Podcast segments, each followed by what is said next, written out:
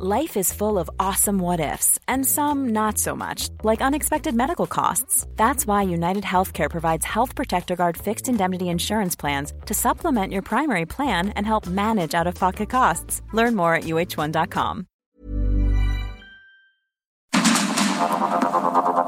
Heraldo Media Group presenta Sergio Sarmiento y Lupita Juárez. Información veraz y oportuna con un toque personal y humano. Por el Heraldo Radio, donde la H suena y ahora también se escucha.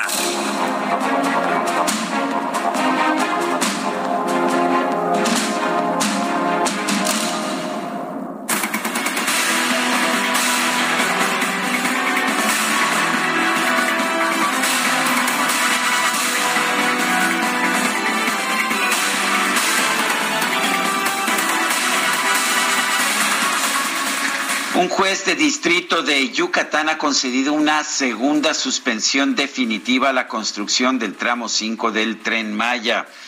La Asociación Civil Defendiendo el Derecho a un Medio Ambiente Sano, a través de un amparo, impugnó que el Fondo Nacional de Fomento al Turismo, Fonatur, y Fonatur Tren Maya pues hayan continuado con la, con la construcción al no contar con los permisos requeridos para iniciarla. Con esta nueva suspensión definitiva, el juez frena nuevamente las obras que se están llevando a cabo de Cancún hasta Tulum. El juez negó otorgar este recurso a la organización que había argumentado que diferentes autoridades no habían obtenido diversos permisos relacionados con las leyes ambientales y de planificación territorial. Esta segunda suspensión se suma a otra otorgada por el mismo juzgado el pasado 30 de mayo, que reconoció que la construcción no contaba con manifestación de impacto ambiental, la cual es necesaria para iniciar cualquier obra.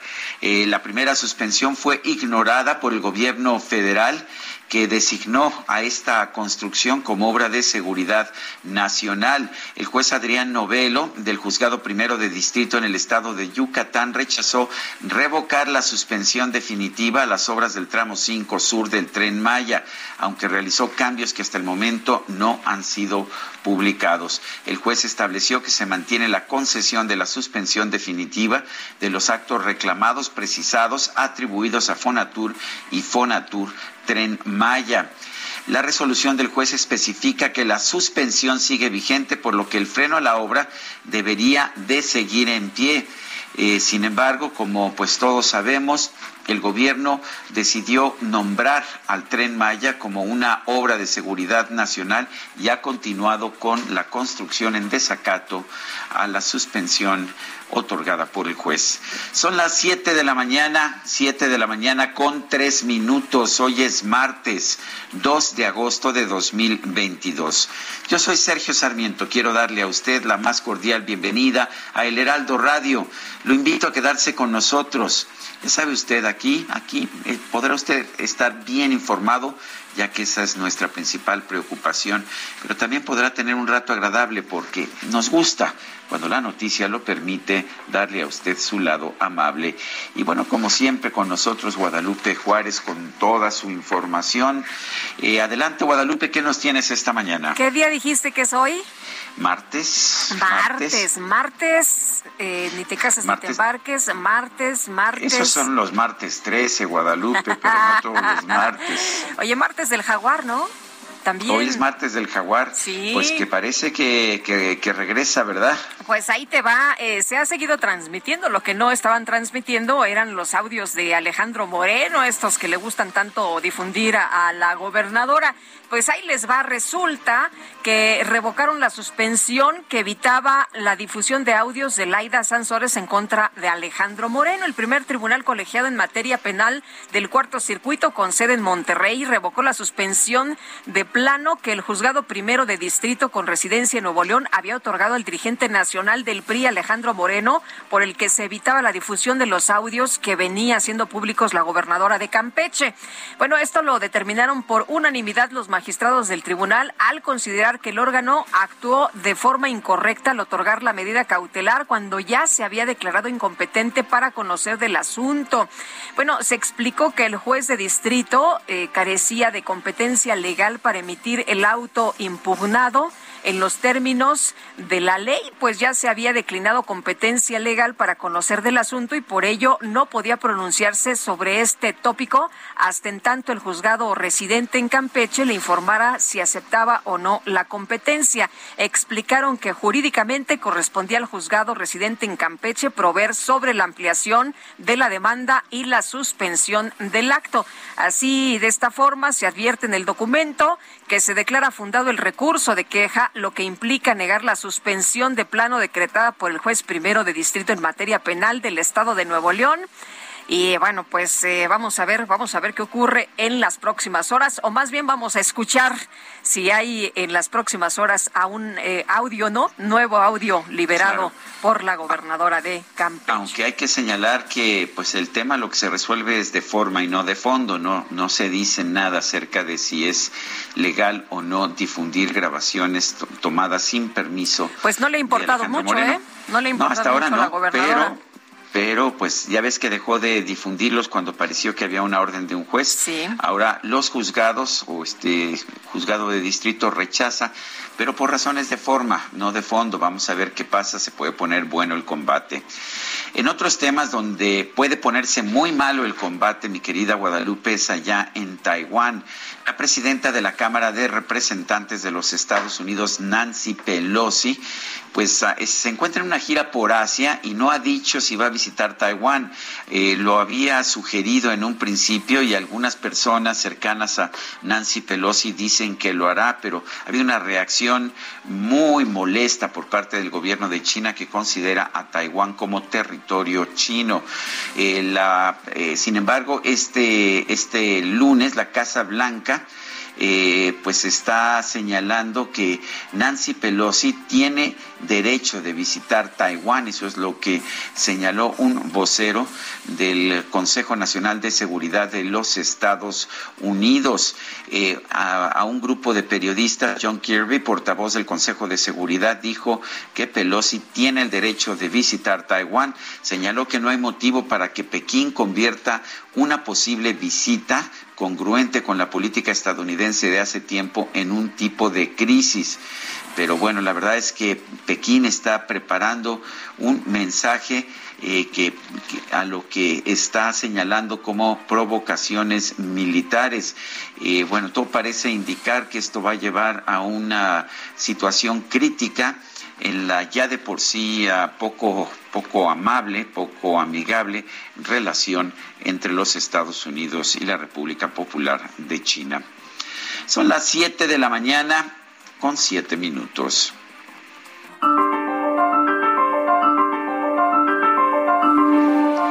Vamos a la frase del día.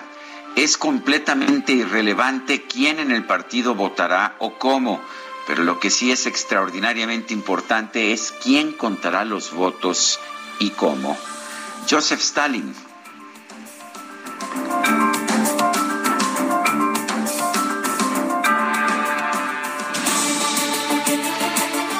Bueno, y vámonos a las preguntas. Ayer preguntamos en este espacio, ¿qué tan buenas fueron las elecciones internas de Morena? Ejemplo de democracia, nos dijo 5.2%, fraudulentas y violentas 91.4%, no sabemos 3.4%, recibimos 7.369 participaciones. La que sigue, por favor. Ah, ya ves, mi querida Guadalupe, el DJ que no deja de, perseguirme y, vamos bien de tiempo, o sea que ni siquiera hay razón, ya es, ya es la costumbre. Pero bueno, vamos. Quiere ejercer su poder. Es que eso es lo que quiere hacer. Pero bueno, vamos. Con, bueno. Bueno, es este, a lo mejor es falso, pero se parece, o es falso, pero no es verdadero, pero, pero tampoco es falso. En fin, quienes llevaron a cabo, la pregunta es la siguiente, que ya coloqué a propósito en mi cuenta personal de Twitter, arroba Sergio Sarmiento, siempre está al pendiente el DJ Kike, ¿verdad? Por eso luego, luego se molesta si no vamos al paso. La pregunta es la siguiente.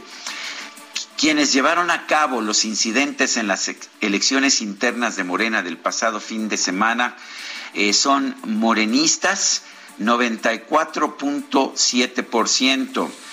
Personajes ajenos 3%, no sabemos 2.3%. Hemos recibido en una hora 929 participaciones.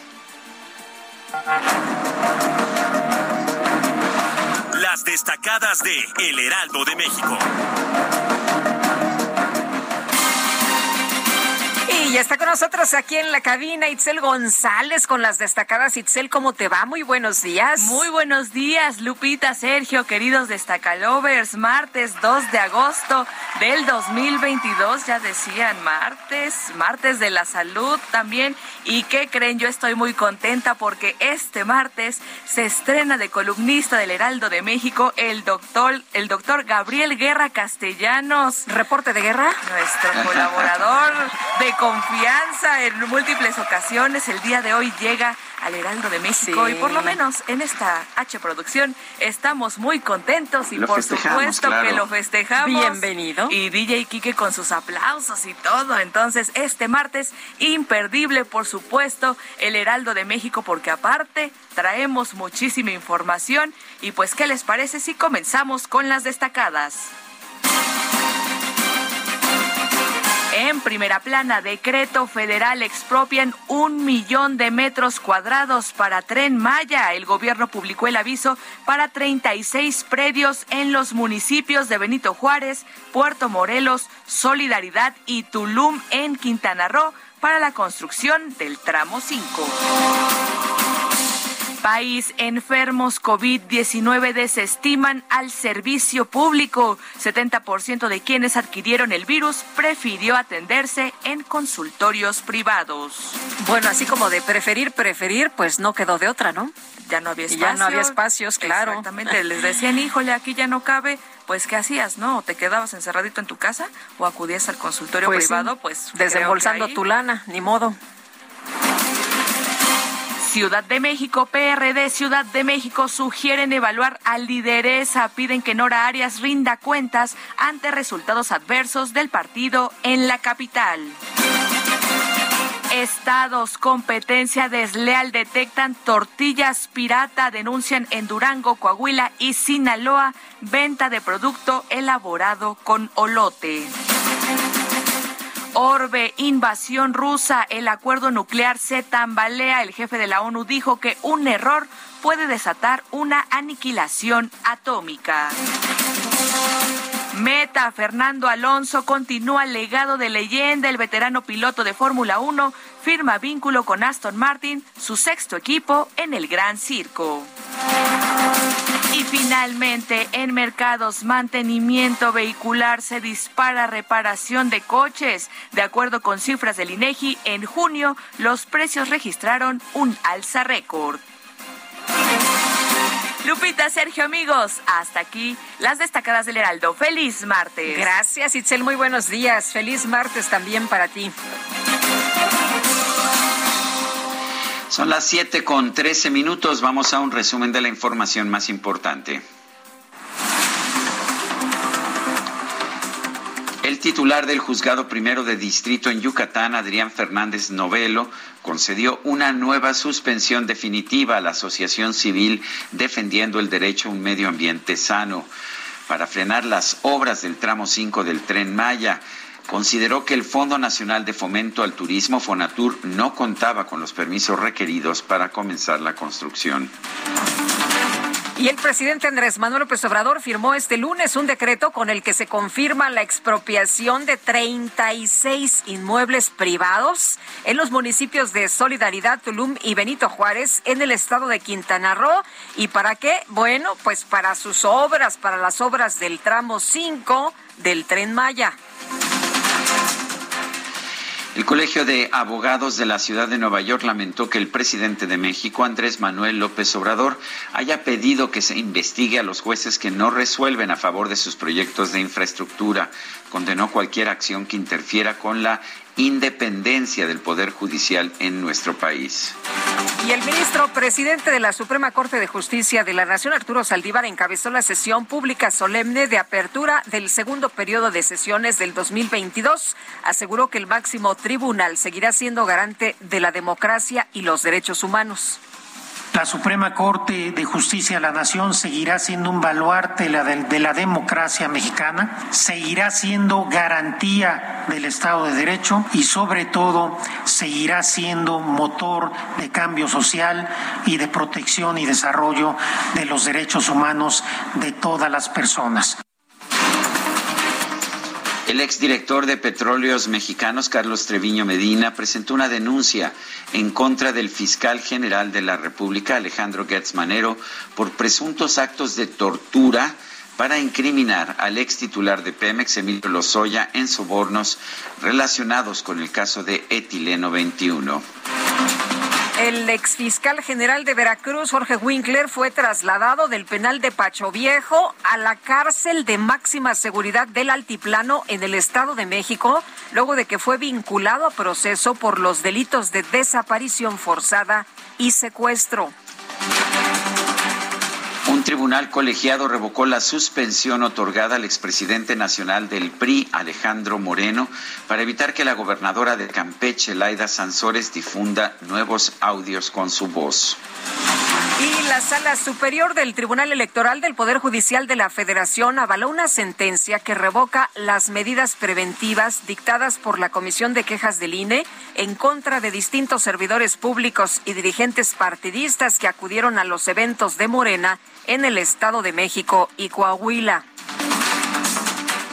El líder nacional de Morena, Mario Delgado, aseguró que los incidentes que ocurrieron en las elecciones internas del partido fueron ocasionados por militantes despistados y por grupos de provocadores.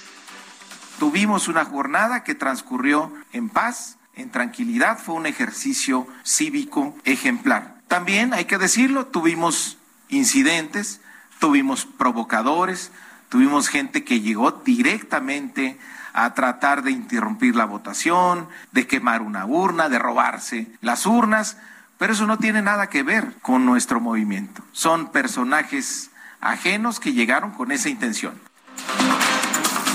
Bueno, el coordinador de Morena en el Senado, Ricardo Monreal, lamentó que en las pasadas elecciones internas de Morena se hayan registrado irregularidades. Advirtió que, de hecho, ya estaba todo prefigurado, es decir, ya estaba todo amarrado, planchado. Ustedes actuaron de buena fe, pero ya estaba todo prefigurado. Se presentaron algunas prácticas que siempre hemos combatido, pero no hay que perder el ánimo ni el entusiasmo. México los necesita. Actuemos hasta el límite de la dignidad. Luchemos porque hay muchas personas que tenemos 25 años o más, como es mi caso. El gobernador de Puebla, Miguel Barbosa, calificó la elección de consejeros estatales de Morena como exitosa, ya que va a permitir que el partido deje atrás el secuestro del que era víctima. Eh, lo que había, que era un asunto de un secuestro casi por parte de algunas personas, al utilizar un padrón muy antiguo, muy chiquito, que no servía de mucho, un padrón que se formó en Morena por allá del 2015 y, fechas siguientes y que a eso se circunscribía. Entonces, antes que Morena fuera el partido del poder federal y en 22 entidades de la República como es hoy. Y la bancada de Morena en el Congreso de Veracruz presentó una reforma a la constitución local que permitiría a personas nacidas en otras entidades postularse como candidatos al gobierno de la entidad. La Secretaría de Hacienda informó que la plataforma Compranet nuevamente está activa en su totalidad gracias a un esfuerzo conjunto de las distintas áreas de la Oficialía Mayor de Hacienda para ampliar el espacio de almacenamiento.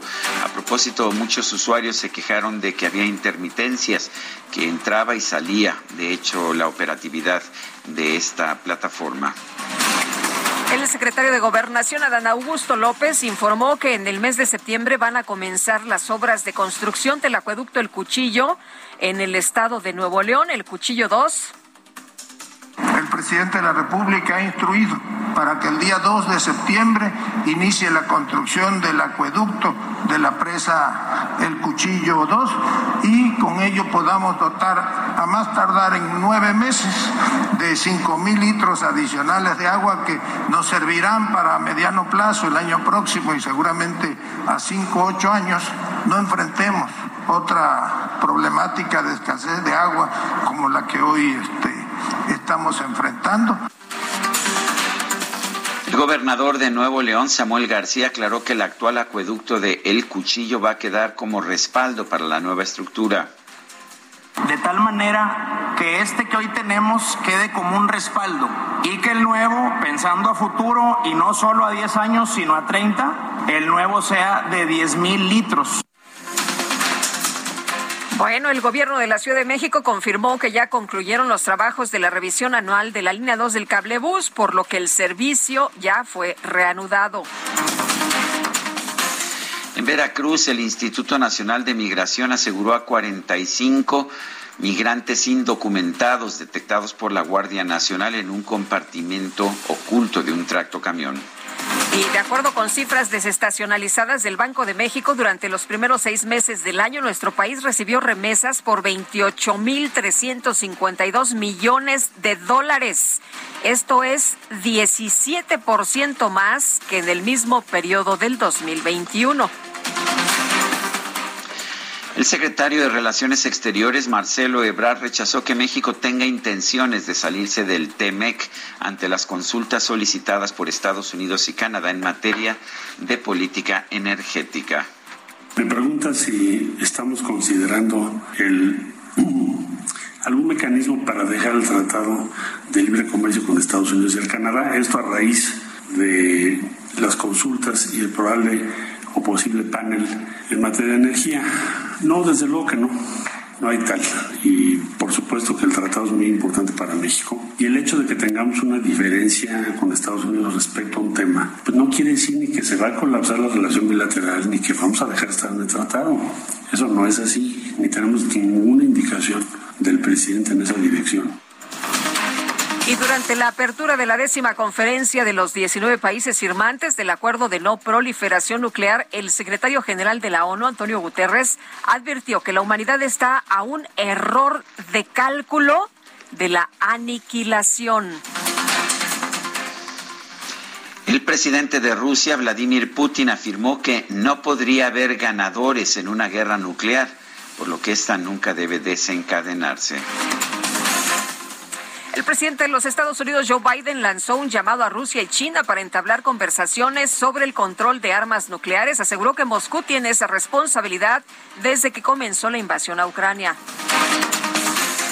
Por otro lado, el presidente Biden de los Estados Unidos informó que el líder de Al-Qaeda, Ayman al-Zawahri, sucesor de Osama Bin Laden, fue abatido en un ataque aéreo con drones realizado por las fuerzas de su país en Afganistán. Follows to attack the United States and our allies. Now, justice has been delivered, and this terrorist leader is no more. John Kirby, portavoz del Consejo de Seguridad Nacional de la Casa Blanca, aseguró que la presidenta de la Cámara de Representantes, Nancy Pelosi, tiene el derecho de ir a Taiwán. Consideró que China no debe convertir esa posible visita en una crisis, pero lo último, lo último que tenemos en este momento es que China ha anunciado maniobras militares ante esta posible visita de Pelosi. Dos portaaviones navegan ya en el mar de China meridional y se adelantó que los ejercicios tendrán lugar cerca de la isla de Hainan a unos mil kilómetros de Taiwán. El gobierno de Estados Unidos anunció un paquete de mil millones de dólares para ayudar a los gobiernos estatales a atender las inundaciones y las sequías que señala son agudizadas por el cambio climático. Y en la información de los deportes, el bicampeón de la Fórmula 1, Fernando Alonso, anunció que la próxima temporada se va a unir a la escudería Aston Martin en sustitución de Sebastián Fettel.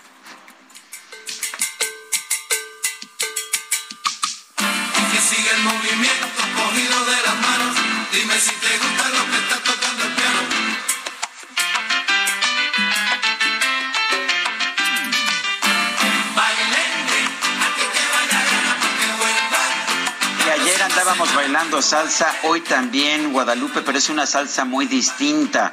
La puertorriqueña o neoyorquina de de Jerry Rivera que escuchamos ayer, o La Timba o Salsa Cubana de Juan Formel y su grupo Los Van Van. Juan Formel nació el 2 de agosto de 1942 en La Habana, falleció el 1 de mayo de 2014, uno de los grandes de la salsa, pues junto con los Bambán, creador de esta salsa cubana. ¿Te parece que escuchemos? Aquí estamos oyendo Aquí el que baila gana. Y tú sabes, Lupita, que el que baila siempre gana. Eso sí, sin duda, mi querido Sergio. Y tenemos que hacer una pausa, pero regresamos rapidito. Ah, regresamos en un momento más.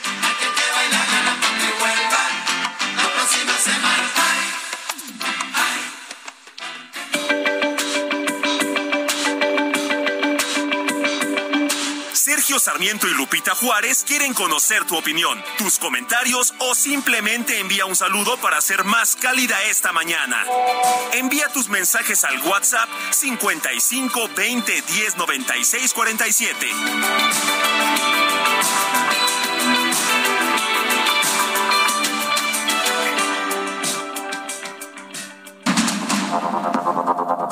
Continuamos con Sergio Sarmiento y Lupita Juárez por el Heraldo Radio.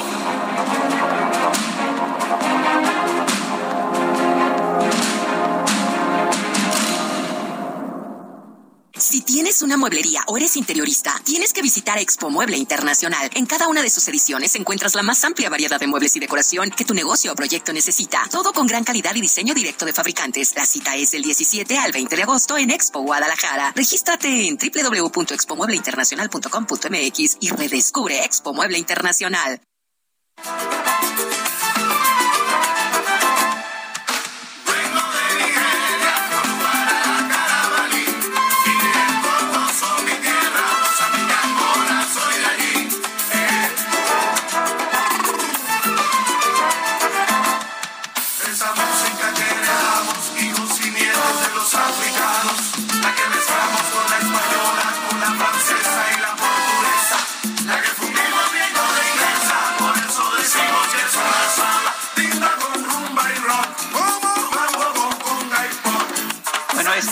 Esto te pone la cabeza mala, es un clásico del grupo Los Van Van. Es el disco homónimo, te pone la, cabe- la cabeza mala de 1997. Me parece que, que es una realmente de sus grandes canciones, una de mis favoritas, por lo menos, mi querida Guadalupe.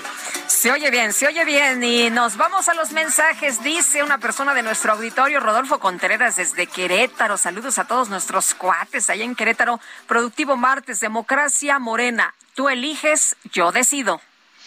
Dice Lucy García, buenos días, Sergio Lupita y equipo de El Heraldo Radio. Buenos días a usted, Lucy. Y Juan Carlos Salas, desde San Luis Potosí, pregunta que ya, ¿por qué ya no se transmite el noticiario? ¿Ya, Es- ya no estamos en San Luis? ¿No? No sé. A ver, vamos a- Bueno, a, revisar. Vamos, vamos a Sí, eso revisar es porque y estamos en muchas ciudades a lo largo y a lo ancho de la República, pero eh, pues la verdad es que a veces no sabemos dónde estamos y dónde no estamos precisamente por la cantidad. Pero ya sabe usted, si no puede sintonizarnos en una emisora de FM o de AM en su comunidad, puede hacerlo siempre a través de Internet y la dirección es muy sencilla, es heraldodemexico.com.mx. Ahí este, puede usted, donde dice radio y televisión eh, o radio, ahí en radio se ya sabe usted, se enlaza y puede usted escucharnos en cualquier momento y desde cualquier lugar. Son las 7 de la mañana con 33 minutos. En Soriana, compra uno y lleva el segundo al 70% de descuento en todos los licores. Y lleva el segundo al 50% de descuento en todos los cereales Kellogg's. Sí, el segundo al 50% de descuento. Soriana, la de todos los mexicanos. Agosto 4, evita el exceso, excepto tequilas. Aplican restricciones. Válido solo en Hiper y Super. El líder de Morena, Mario Delgado, advirtió con la que, eh, que con la anulación de elección y expulsiones de comprobarse, bueno, advirtió que habría anulaciones de elecciones y expulsiones si se comprueban irregularidades, pero mantuvo la posición de que las elecciones internas de Morena fueron muy exitosas. Elia Castillo, adelante.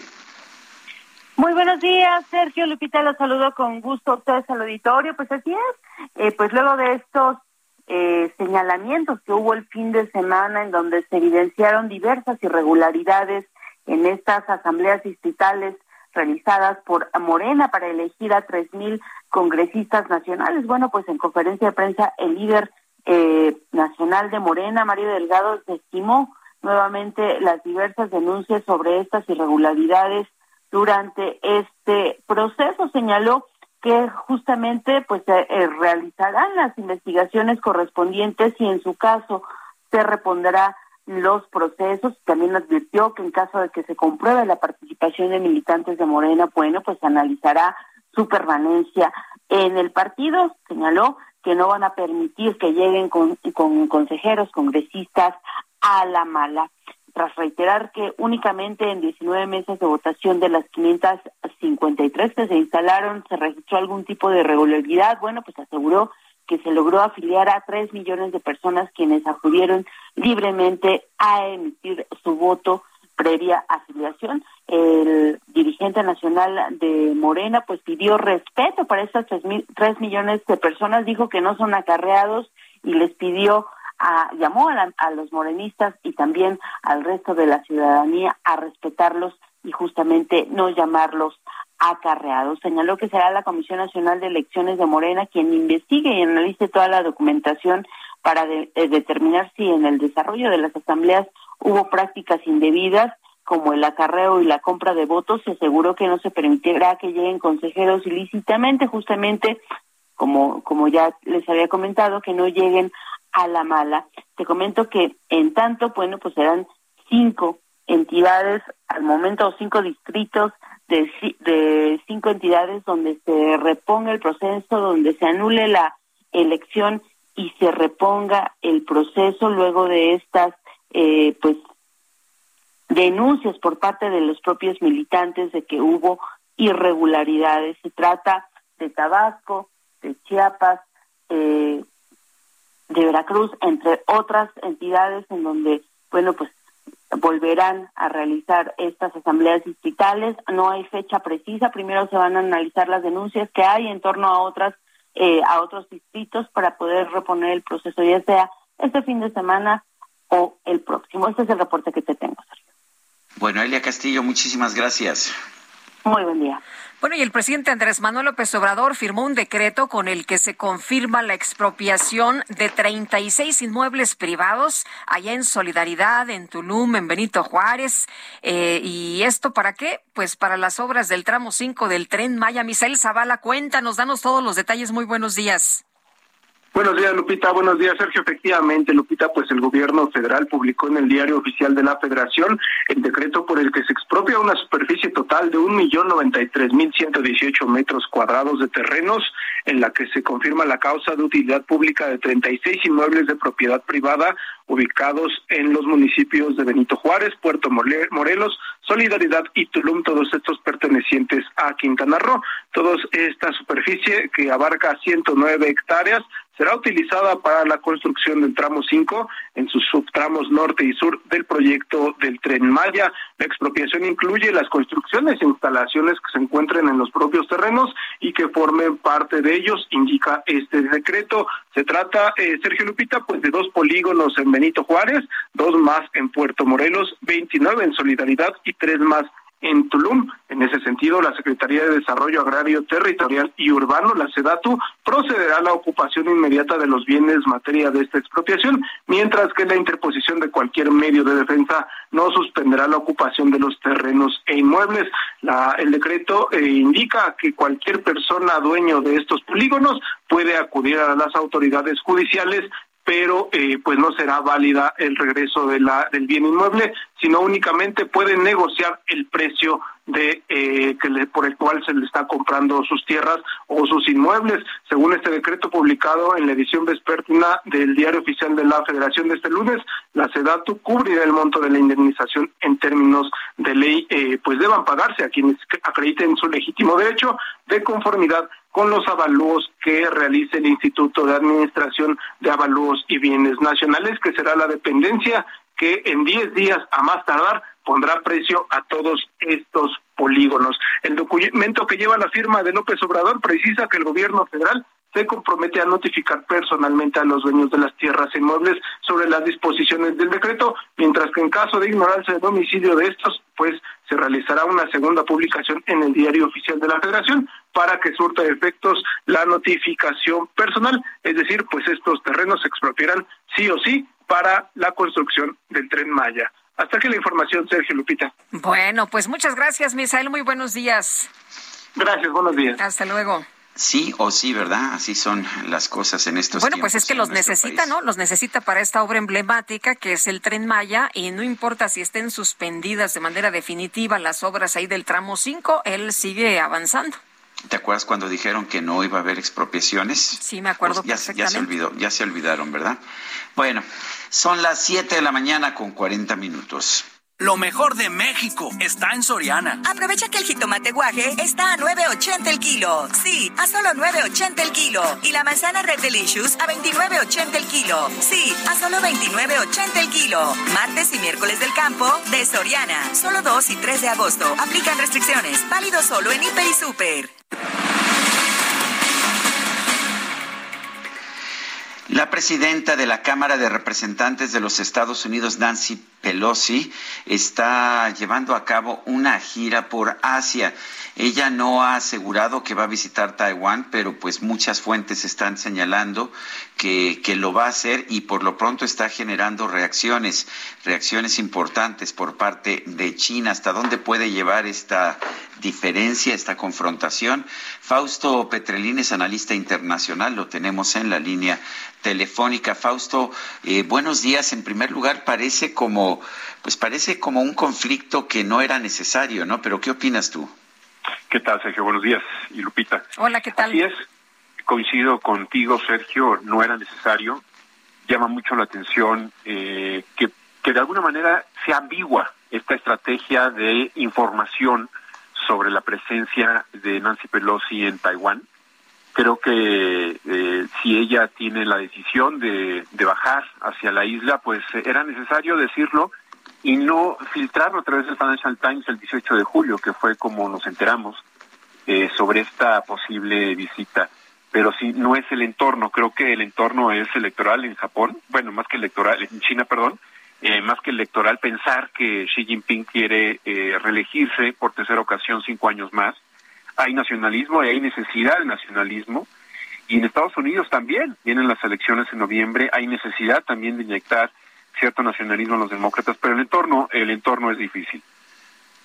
Eh, Fausto, hemos estado revisando información de último momento y bueno, pues la tensión está en la región a todo lo que da. De hecho, hay algunos buques ya ahí muy cercanos a Taiwán, eh, buques de China. Eh, ¿Cómo ves, eh, cómo ves tú esta situación que, que se está generando en estos momentos? El mundo entero está pues ahí muy, muy atento, pero la tensión cada vez es más dura.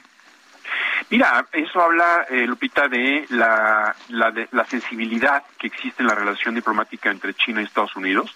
Creo que eh, esto sí destapa lo que es eh, la, la verdad, ¿no? La realidad. Más allá de la burbuja diplomática, tenemos una realidad que es muy tensa, que alrededor de esta visita o posible visita, pues hay mucha pólvora de por medio. Eh, la reacción ha sido eh, pues furibunda por parte de China. Tiene razón en cierto sentido, en, el, en, el, sentido de que la ambigüedad diplomática o la ambigüedad estratégica que lleva Estados Unidos sobre Taiwán, pues eh, siempre será manipulable a favor de las partes, ¿no? Es decir, en este caso, pues Estados Unidos dice, nosotros defenderemos a Taiwán, lo ha venido diciendo el presidente Biden, pero sí habla precisamente de una mala relación que existe entre las dos partes y no nos podríamos sorprender de que hubiera más tensión en las próximas horas y que hubiera una ruptura de relaciones en caso de que bajara Nancy Pelosi a la isla. Creo que esa sería la primera respuesta diplomática de China ante esta ante esta situación, ¿no? Bueno, pues es que son consecuencias uh, muy importantes. Además, eh, hubo otros tiempos, eh, los tiempos de la Guerra Fría, en que no importaba porque no había relaciones económicas entre China y los Estados Unidos, pero ahora pues son las dos mayores economías del mundo y su relación comercial es muy intensa. Eh, ¿Qué puede significar un rompimiento, ya sea total o, o por lo menos parcial de las relaciones? Sí, mira, yo creo que lo, más grave sería, Sergio, una ruptura de un puente de negociación diplomática que es necesario que exista entre las dos partes.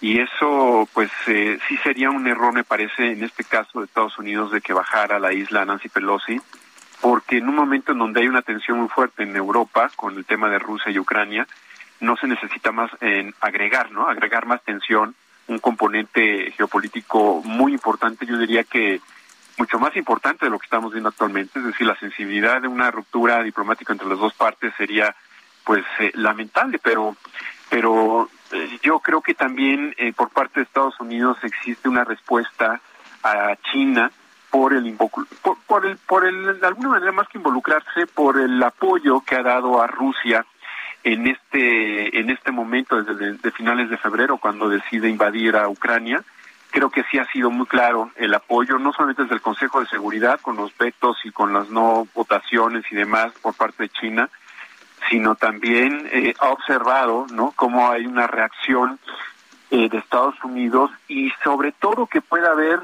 en su, en su hoja de ruta de China, pues eh, la intención de recuperar a, a Taiwán en los próximos años lo vino diciendo un general importante en Taiwán desde el año pasado, antes de la, desde, pues sí, antes del 24 de febrero, de este último febrero, en el sentido de que China estaría en el 2024 eh, tratando de recuperar la soberanía de, de Taiwán. Creo que lo de Rusia y Ucrania puede, eh, pues, interrumpir estos objetivos o quizás adelantarlos en dado caso de que Estados Unidos reaccione, ¿no? Eh, Fausto, eh, de acuerdo con la información que tenemos, ya se estaban preparando en Taiwán para alguna situación de emergencia y por lo pronto lo que estamos viendo es que pues eh, ya autoridades allá en China lo que están diciendo o están reiterando la portavoz de la Cancillería que pues el principio de una sola China, por lo cual Taiwán quedaría bajo la soberanía de Beijing Em, ¿Cómo, ¿Cómo lees esto?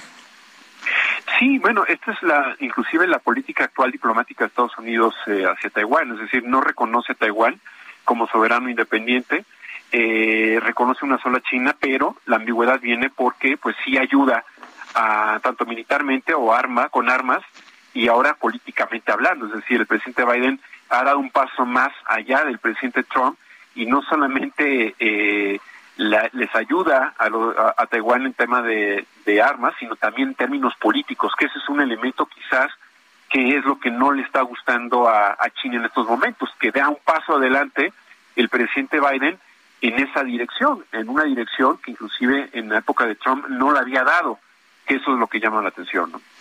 Eh, Fausto, quienes ven a Hong Kong dicen Cuidado porque este es el mensaje para Taiwán también. Hong Kong, recordará, se reintegró a China con la promesa de que mantendría un régimen de libertades, tanto económicas como políticas, pero este régimen de libertades se ha venido socavando a lo largo de los últimos años. ¿Ocurriría lo mismo con Taiwán? ¿Es un mensaje para que Taiwán ponga sus barbas a remojar? Sí, sin lugar a dudas, Sergio. Yo creo que eh, con el tema de Hong Kong, pues estaba más o menos planeado que iba a tener el control de la soberanía el gobierno chino, pero eh, pues adelanta los tiempos, los años y sobre todo, pues esa promesa eh, creo que se diluyó inmediatamente o muy rápido y pues poco le interesó a China resguardar, ¿no? cierto entorno financiero, comercial, libertario eh, por el contrario, creo que socava esas, eh, esas variables, ese entorno que había dejado Reino Unido cuando tenía el control de Hong Kong y ahora pues eh, lo tiene totalmente cooptado. Ese es un mensaje muy claro a Taiwán, ahora bajo un, un, un, entorno totalmente distinto ¿no? al que se vivió hacia finales de la guerra civil allá en China en 1949. Yo quiero agradecerte, Fausto Pretelín, analista internacional, el haber conversado con nosotros esta mañana. Es un gusto. Saludos, eh, Lupita Sergio. Gracias, Fausto. Muy buenos días. Bueno, y, les cuento que va a salir al... Eh, pues va a salir al público ya muy pronto. Un libro es el 23 de agosto. Es un libro de 497 páginas de extensión y el autor es nada más y nada menos que el yerno del expresidente Trump. El eh, yerno de Trump, pero no solo eso, sino que, que quien fuera asesor principal durante su presidencia. La administración de Donald Trump propuso, de acuerdo con lo que se ha liberado de información de lo que se publica en este libro, libro en 2018 un pacto al gobierno del presidente Andrés Manuel López Obrador para ayudarlo con sus prioridades políticas y México se enfocaba en reducir los flujos migratorios hacia Estados Unidos. Es lo que se revela o parte de lo que se revela. Este yerno de Trump asegura en su nuevo libro de memorias que él mismo, junto al secretario de Estado de los Estados Unidos en ese entonces, Mike Pompeo, Ofrecieron dicho pacto al secretario de Relaciones Exteriores, Marcelo Ebrard, durante una cena privada en Washington en 2018. Nuestra relación con el gobierno de AMLO va a ser muy simple. Pongan atención a estos datos de cruces ilegales. Si suben, vamos a tener problemas. Si bajan, tendrán un increíble socio aquí en Estados Unidos que les ayudará con cualquier prioridad que tengan, es lo que dijo Pompeo a Ebrard en la cena es lo que cita Kochner. Según el libro, López Obrador accedió al pacto luego de que Kochner le advirtiera en una cena el 19 de marzo de 2019 que Trump podría tomar represalias. Hice un viaje de 12 horas a la Ciudad de México para darle mi mensaje directamente a AMLO. Si México no actuaba de inmediato para reducir los cruces fronterizos ilegales, todas las apuestas estaban canceladas, incluido el TEMEC, es lo que dice Kushner. Pero pues los arrestos en la frontera llegaron a un máximo mensual en mayo con más de 133 mil migrantes detenidos tras lo que Trump decidió anunciar en Twitter a finales de mayo que implementaría aranceles a las importaciones mexicanas. El canciller mexicano viajó a Washington para explicar las medidas que México podría para contener, pondría para contener la migración irregular y detener la amenaza de aranceles, incluyendo el despliegue de más de 25 mil elementos militares. Tu truco funcionó, le dije a Trump. El canciller me mostró sus cartas. México se doblará, es lo que escribe Kochner, parte de lo que se publicará en este libro. Ya lo había dicho Donald Trump, ¿no? Que México se dobló. Sí, pues sí, sí. ya lo, había dicho en algunas declaraciones y lo confirma y dice, pues eh, ya de manera más específica, cómo fue, las fechas y en dónde. Son las siete con cincuenta y un minutos. En Soriana encuentras la mayor calidad. Aprovecha que el pollo entero fresco está a 42.90 el kilo y la milanesa de res pulpa blanca a 159 pesos el kilo. Sí, a solo 159 pesos el kilo. Soriana, la de todos los mexicanos. Solo 2 y 3 de agosto. Aplican restricciones. Válido solo en Hiper y Super. Un tribunal colegiado revocó la suspensión otorgada al expresidente, perdón, al presidente nacional del PRI, Alejandro Moreno, para evitar que la gobernadora de Campeche, Laida Sansores, difunda nuevos audios con su voz. Diana Martínez, adelante. Así es, Sergio Lupita, muy buenos días. La Suprema Corte de Justicia de la Nación resolvió en lo que va del año más de 5.700 asuntos, según informó el ministro presidente Arturo Saldívar. Al realizar la declaratoria de apertura del segundo periodo de sesiones de 2022 de la Corte, Saldívar dijo que el máximo tribunal es quizás el tribunal constitucional que resuelve más asuntos en el mundo, incluso cuando dio a conocer esta cifra de los 5.700 asuntos, precisó que se trata de casos que que han eh, resuelto el Pleno y las salas, tanto de fondo como de trámite, y dijo que se trata de casos relevantes para la vida política y social del país y para los derechos de todas las personas. Destacó que el balance del trabajo del máximo tribunal no es solo cuantitativo, sino también cualitativo, y aseguró que la Corte seguirá actuando con independencia y autonomía porque cada ministro responde a su conciencia y al concepto que tiene de lo que la Constitución le exige.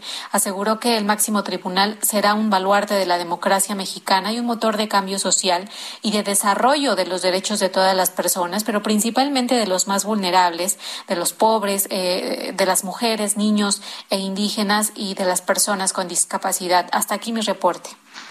Muchas gracias, Diana Martínez. Bueno, y el Tribunal Electoral del Poder Judicial de la Federación ordenó a la gobernadora de Campeche, Laida Sansores, abstenerse de emitir comentarios que puedan incurrir en violencia política de género contra diputadas federales del PRI. Misael Zavala, nos tienes todos los detalles y es que pues ya la gobernadora había mencionado que ella tenía información y que tenía fotografías de algunas de las legisladoras del PRI y que podía hacer públicas. Cuéntanos. Así es, Lupita, Sergio, buenos días. Efectivamente, pues hay que recordar que la gobernadora de Campeche, Laida Sansores, como bien lo dices, Lupita, ha hecho declaraciones en las que señala que el líder nacional del PRI, Alejandro Moreno Cárdenas, cuenta con imágenes íntimas de legisladoras priistas, precisamente diputadas federales del Partido Revolucionario Institucional. En este sentido, pues la Sala Superior del Tribunal Electoral Federal ordenó a la gobernadora de Campeche abstenerse de emitir comentarios que supongan violencia política de género como una medida de protección de los derechos políticos del grupo de diputados federales del Partido Revolucionario Institucional.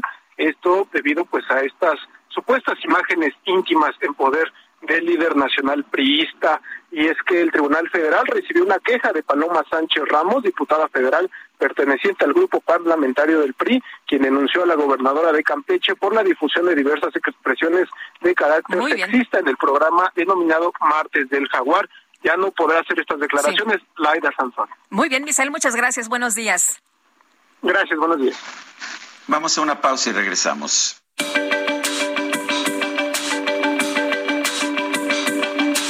Sergio Sarmiento y Lupita Juárez quieren conocer tu opinión, tus comentarios o simplemente envía un saludo para hacer más cálida esta mañana. Envía tus mensajes al WhatsApp 55 20 10 96 47.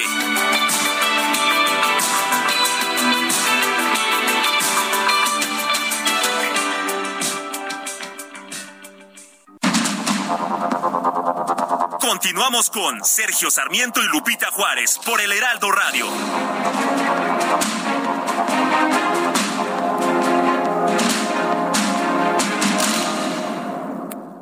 Todo lo necesario para la fabricación de muebles en la industria de la madera lo encuentras en Tecnomueble Internacional. Conecta con más de 150 proveedores líderes con la mejor oferta en maquinaria, maderas, tableros, herrajes y mucho más. La cita es del 17 al 20 de agosto en Expo Guadalajara. Regístrate en www.expomuebleinternacional.com.mx y redescubre Expo Mueble Internacional.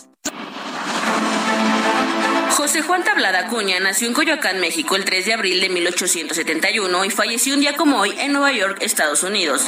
Tablada fue un poeta, periodista y diplomático mexicano reconocido como el iniciador de la poesía moderna mexicana y se le atribuye la introducción en la literatura hispana. En 1894 publicó en la revista Azul el poema Onyx, que lo dio a conocer como un autor prestigioso. En 1899 publicó su primer libro de poesía, El Florilegio, como modernista en su primera etapa, defendió esta corriente en la revista Moderna, donde publicó y tradujo artículos entre 1889 y 1911. En 1900 intervino en la política y llegó a ocupar puestos diplomáticos en Japón, Francia, Ecuador, Colombia y Estados Unidos. En 1941 fue nombrado miembro de número de la Academia Mexicana de la Lengua para ocupar el sillón octavo. En 1945 regresó a Nueva York siendo vicónsul, pero murió el 2 de agosto del mismo año. Lo mejor de México está en Soriana. Aprovecha que el jitomate guaje está a 9.80 el kilo. Sí, a solo 9.80 el kilo. Y la manzana Red Delicious a 29.80 el kilo. Sí, a solo 29.80 el kilo. Martes y miércoles del campo de Soriana. Solo 2 y 3 de agosto. Aplican restricciones. Válido solo en Hiper y Super.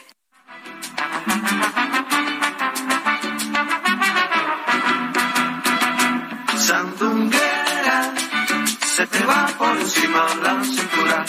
No te muevas más así, que te vas por encima del nivel. Sandunguera, se te va por encima la cintura. No te muevas más así, que te vas por encima del nivel. Y dicen que esa muchacha no hay quien le ponga el freno, que, que, que, que, que si la dejas se lleva el baile. Seguimos escuchando música de Juan Fornel y de Juan Formel y por supuesto el grupo de los Bambán. Esto se llama Sandunguera. Juan Formel es uno, pues uno de los grandes, grandes representantes de la música, de la música de salsa cubana. Y bueno, hoy lo estamos escuchando en el aniversario de su nacimiento, el 2 de agosto de 1942. Oye, Sergio, y pregunta Noé Martínez desde Tuxtla Gutiérrez. Oye, saludos a todos nuestros cuatachos por allá en Chiapas. Dice, buen día, ya que don Sergio es tan salsero, me pregunto si será un buen bailador. Pues no sé, ¿ustedes qué opinan? Yo digo que sí, que sí la haces, ¿eh? Sí. ¿Sí la hago? bueno, a ver, nuestras compañeras y compañeros de producción, ¿qué opinan? Eh, pues sacaron un 8, sacaron por ahí ah, bueno. un, un 9. ¿Nueve? Denle diez, muchachos. No voy a opinar. Ah, nueve está bien, nueve está bien. Bueno, dice, dice otra persona, hoy los escucho desde mi camita bien tapadita. Me dio gusto verlos en Oaxaca y desde donde transmitieron verdaderamente hermoso. Se trajeron tamalitos Tlayudas Mezcalito, saludos Isa L del Estado de México. La verdad es que eh, eh, no sé los demás, pero Lupita Juárez y yo viajamos nada más con el equipaje de mano y no nos pudimos traer nada, ¿verdad, Lupita? No, lo cual yo me quería quedar, la verdad es que qué Tú te querías quedar, ¿verdad? Se come de delicioso por allá en Oaxaca, mi querido Mira Sergio. que ya que ya al final en, en, la Alfonsina ayer ya estábamos este ya estábamos este, con comida hasta la cabeza pero igual y de todas maneras hicimos ¿eh? un hueco eh oye qué rico se come todo. ahí. En origen también nos tuvimos en oportunidad. Qué comimos, cosa sí. más deliciosa. Híjole, y hay bueno, otros grandes restaurantes en sin Oaxaca. duda Pitiona que Pitiona, fue nuestro sí. anfitrión el día de ayer. Pero en no fin, comimos ahí no nada comimos más nos ahí. comimos nos decían es que en la noche ya está programada una cenita cómo la ven y nosotros no no vamos a estar bueno en fin. Bueno, el senador de Morena, Ricardo Monreal, aseguró que en el proceso interno del partido para elegir consejeros ya estaba todo prefigurado. Ricardo Monreal, lo tenemos en la línea telefónica. Siempre es un gusto platicar contigo, Ricardo. Cuéntanos, ¿cómo estaba prefigurado? ¿No sentiste que haya sido una elección justa y equitativa? ¿Qué tal, Sergio? Lupita, buenos días. Buenos días. Mira, yo observé con la movilización previa y el listado que me enteré ya estaba muy avanzado. Eh, lamentablemente no fue una elección de alta calidad, más bien de baja calidad democrática. Lo digo con toda responsabilidad, por eso desde el jueves, por la tarde noche, yo me deslindé y dije que no participaría, porque veía ya que las listas estaban ya elaboradas y había ya una indicación de que salieran como consejeros esas personas. Eh, es lo que me imaginé y preferí no hacerlo. Eso me comentaron, eso observé y lamentablemente así resultó. Eh, Pero no te debilita, no te debilita, Ricardo, eso de que te hayas retirado, porque finalmente podías haber tratado de construir un bloque, ¿no? No, mira, no me debilita porque soy congruente. La congruencia es la que me fortalece. Yo he luchado toda mi vida, Sergio, contra ese tipo de prácticas. Desde hace muchos años, 25 años. En Morena y en el PRD y en la izquierda donde milité, siempre fuimos víctimas y siempre demandamos la cancelación de este tipo de prácticas.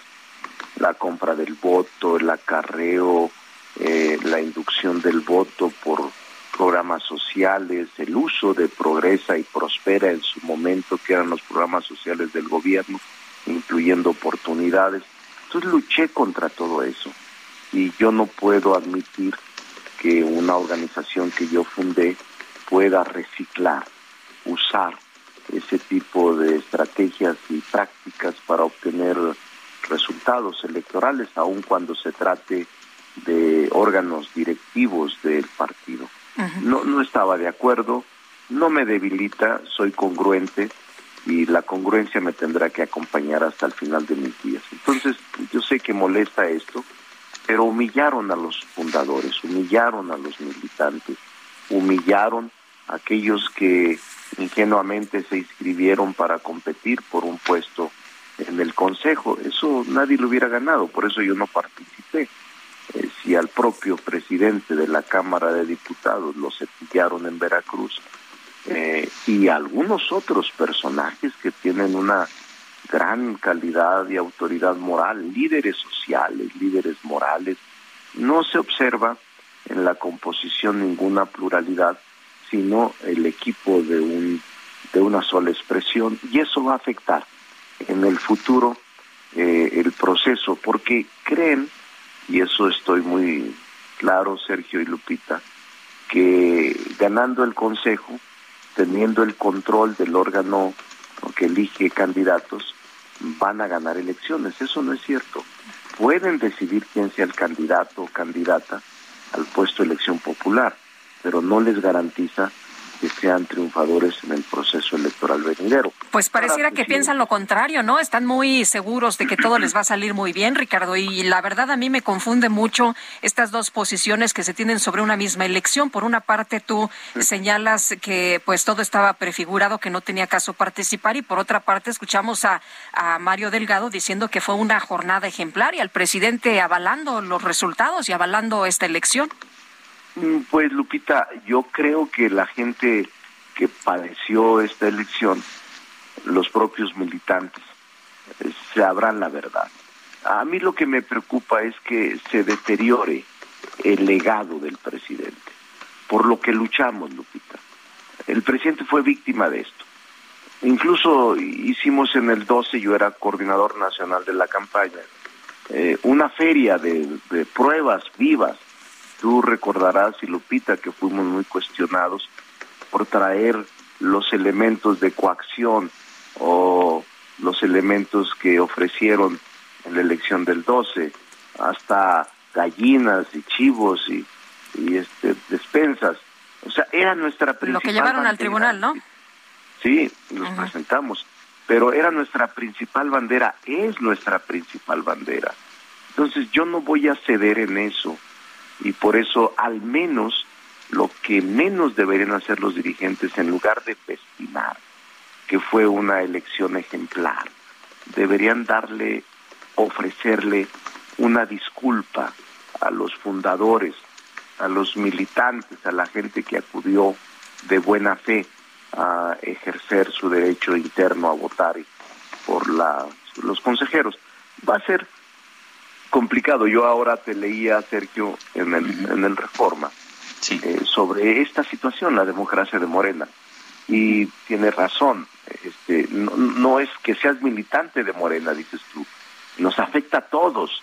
¿Y, cómo podemos lograr una democracia eh, para México? No porque seas militante o partidario de Morena, sino por efectos lógicos de perfeccionar la democracia. Y yo creo en eso creo totalmente, eh, yo también escribí un artículo sobre eso, este, a que lo titulo así no, porque lo hago como una autocrítica seria, no eh, intentando destruir, sino construir, pero en lugar de estar diciendo en dos días obtuvimos tres millones de votos, deberían de hacer un análisis serio, porque incluso esa cantidad de votos, si lo haces matemático en los 95 centros de votación, es una barbaridad que puedan estar votando nueve personas por minuto. O sea, no deberían de festinar tanto, deberían de tener un momento de reflexión y decir, eh, se nos pasó la mano, este, atropellamos a los militantes y a los fundadores y empezar a corregir el rumbo. Eso es lo que yo pienso aunque no guste, ¿eh? yo estoy seguro que después de que hago esta entrevista, por sistema siempre sucede que los eh, partidarios de, de la jefa de gobierno se me lanzan, y también a ustedes, se nos lanzan por sistema, este, como computadoras, este, pero bueno, es parte del proceso que estamos viviendo. A mí no me molesta, eh, soy oye, pero, pero te pueden dejar fuera del padrón de militantes, Ricardo, si no votaste, si no participaste en esta jornada, ¿no es ese el riesgo? Todo es posible, Lupita, todo es posible. Mm, basta por mi posición, por opinar, pues puedo tener esas consecuencias. Pero fui muy claro y no podía ir a avalar un proceso de esa manera. Eh, voy a estar tranquilo eh, creo que lo que menos deberían de hacer es pedir una disculpa. pues bueno, pues ahí queda, ahí quedan las palabras y a propósito te entrevistamos a ti a la jefa de gobierno, a todo el mundo, esa es nuestra responsabilidad. Pero como digo en mi artículo, yo creo que a todos nos conviene, morenistas o no, que Morena, que es el partido de gobierno, pues tenga una democracia limpia y transparente en su interior. Ahí 100% de acuerdo contigo. Y si te, si te acuerdas, eh, mi querido Ricardo, cuando aspiraste a la candidatura de Zacatecas por el PRI y te hicieron a un lado a la mala, asumí exactamente esa misma posición. Así es, porque he sido congruente, toda mi vida he sido congruente. Yo me fui del PRI por estas prácticas. No podía estar por dignidad, Sergio, por dignidad. Recordarás que incluso todo mundo, ah, era otro tiempo, ese era un partido muy fuerte, con todo pero recordarás que decían, pues es un suicidio político, tiene Cuando esas cosas no se acostumbraban, ¿no? Cuando esas cosas era una osadía, era una herejía eh, política. Y pero quisieron quitarte por una calumnia, lo recuerdo perfectamente bien, y yo escribí sobre el tema. y este, había estado detenido por tráfico de drogas y que yo estaba vinculado con... Es lo mismo, pues.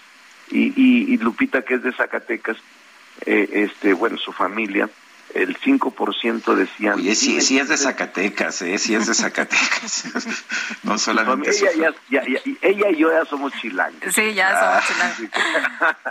yo tengo aquí... Bueno, nunca se nos olvida Ya tenemos un montón, ¿verdad?, de, años aquí en México. Nunca se nos olvida nuestro origen. Nunca, nunca. Somos muy regionalistas. Pero pues, yo, yo quiero mucho la ciudad. Este, yo vivo eh, desde el 82 en la ciudad con salidas temporales desde que llegué a estudiar la UNAM y me enamoré de la ciudad. Ahora soy vecino de la delegación Cuauhtémoc desde hace muchos años. ¿El jefe de gobierno de la Ciudad de México? ¿Cómo, cómo se te, parece? No, no, no, no. Eh, yo respeto mucho a la ciudad.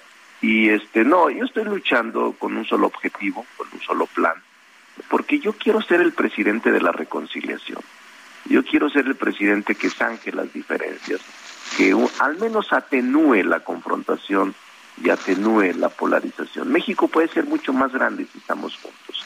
México puede ser enorme como potencia y como nación si todos nos ponemos de acuerdo y sacamos adelante el país. Entonces estoy muy claro en lo que quiero, Lupita, y por eso les, eh, qué bueno que recordó Sergio esta parte de la historia. Hace 23, 25 años, Sergio, ya, 25 años, 1997. Y decían que era una, era, era una prácticamente un suicidio, porque el PRI tenía el 70% en Zacatecas y el PRD el 5%. Y ganamos en cuatro meses, por la gente, no por otra cosa, por la gente. Ahora es una situación muy complicada, Sergio, la que estamos pasando, pero vamos a resistir porque tenemos esa capacidad, estamos en nuestro mejor momento, en nuestra experiencia acumulada, la lucidez íntegra, mi salud íntegra. O sea, estoy en un muy buen momento y tengo mucha fe en que México va a salir adelante. Pues yo quiero agradecerte, Ricardo Monreal, senador de la República, coordinador de los senadores de Morena, el haber conversado con nosotros. Un saludo afectuoso a todo el auditorio. Saludos, paisana. Gracias, Ricardo. Muy buenos días. bueno, y vámonos con el Químico Guerra. El Químico Guerra con Sergio Sarmiento y Lupita Juárez. ¿Cómo estás, Químico? Muy buenos días. Qué necesaria es la reconciliación en nuestro país, es, Sergio Lupita, lo que decía el senador Monreal. Es muy cierto, esta división, esta polarización, esta generación de odio, es un tiro en la rodilla que nos damos nosotros ahorita los mexicanos. No, no vamos a avanzar si estamos polarizados. Y esto causa estrés en mucha gente. No se han hecho todavía los estudios, pero lo que está pasando con los jovencitos que ven este país, ¿verdad?, dividido, desgarrado, etcétera, pues va a tener consecuencias importantes, sobre todo en la cuestión del estrés. Pues fíjense que cómo podemos responder al estrés, cómo manejarlo. Fíjense que investigadores de la Universidad de Luisiana han conducido un estudio pionero que nos puede ayudar a entender mejor el papel que la dopamina juega en el manejo, la resiliencia al estrés. En los humanos la resiliencia es la capacidad de recuperarse ¿no? de momentos de estrés. Analizando, fíjense, aves canoras. Este estudio puede derivar en una mejor prevención y tratamiento de desórdenes ligados al estrés Este trabajo, liderado por la doctora Christine Latang, jefa del Departamento de Ciencias Biológicas en la Universidad de Luisiana, demuestra que la dopamina es fundamental en la respuesta a sensores crónicos en aves silvestres. Se publicó en Nature Scientific Reports, una parte de la gran revista Nature, aplicando la tecnología de imagenología biomédica llamada PET, esa tomografía emisora de positrones, se cuantificaron los receptores de dopamina en gorriones comunes. La dopamina es una sustancia en el cerebro que es importante para el aprendizaje y la memoria, Sergio Lupita. Este estudio es excitante porque es la primera vez que escaneo con PET es usado en los receptores de dopamina en el cerebro de la vida silvestre. El desarrollo de esta técnica ha abierto la puerta para entender cómo estas aves silvestres están resolviendo la acción de estresores y respondiendo a cambios en el entorno, escribe la doctora Latán los investigadores encontraron que un tipo de receptor de dopamina disminuyó con el tiempo durante el cautiverio, lo que sugiere que las aves se volvían menos resilientes al estrés al pasar el tiempo. A mayor decrecimiento en los receptores de dopamina, mayor ansiedad presentaban las aves. También disminuyó la masa corporal. Adicionalmente a la imagenología biomédica de PET, Latman y sus colegas registraron cambios en los niveles hormonales y en el comportamiento empleando cámaras remotas durante cuatro semanas.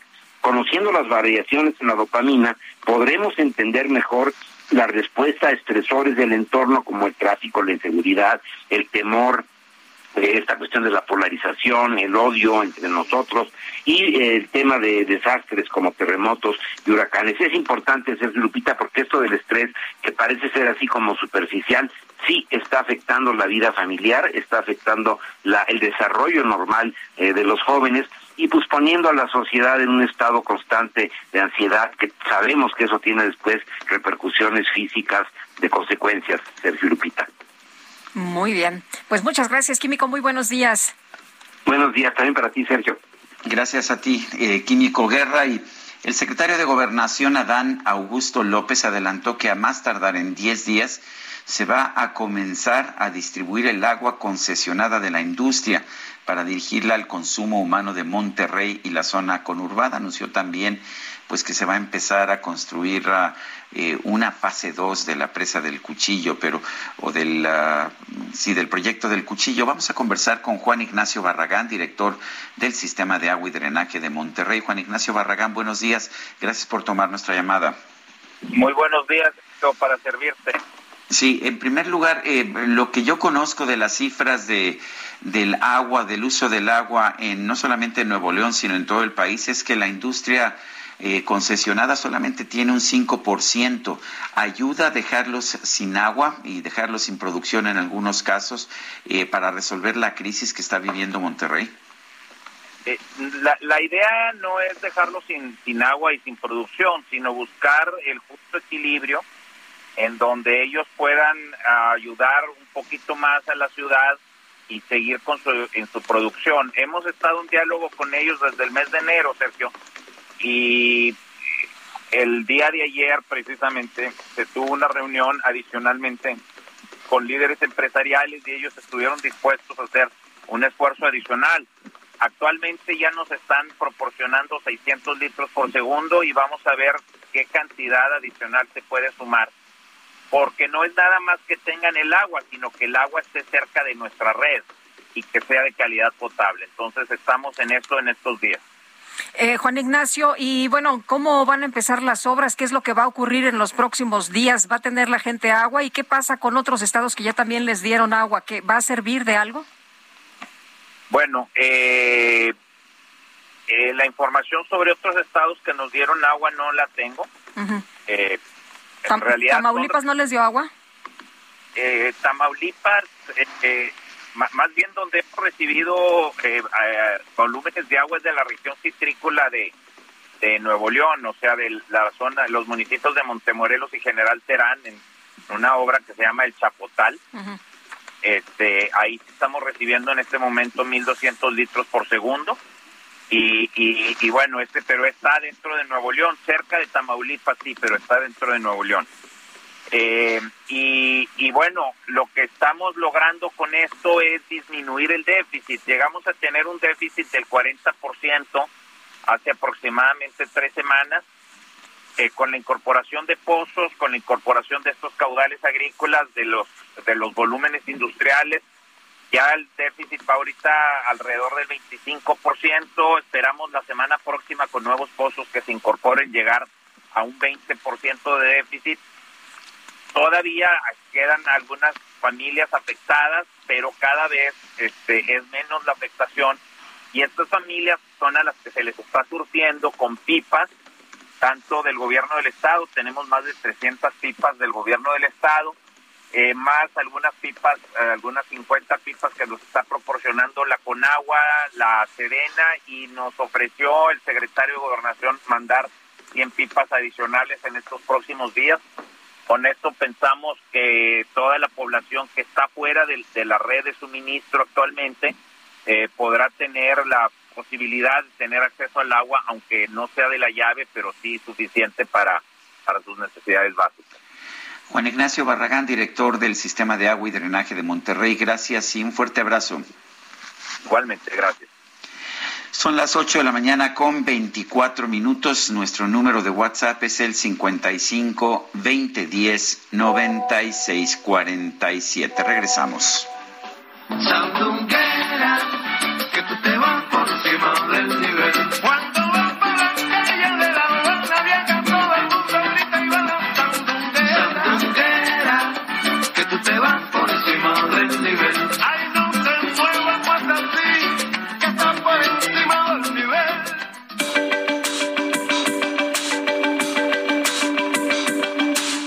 Sergio Sarmiento y Lupita Juárez quieren conocer tu opinión, tus comentarios o simplemente envía un saludo para ser más cálida esta mañana.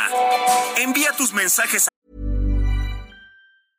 I'm Sandra, and I'm just the professional your small business was looking for. But you didn't hire me because you didn't use LinkedIn jobs. LinkedIn has professionals you can't find anywhere else, including those who aren't actively looking for a new job but might be open to the perfect role, like me.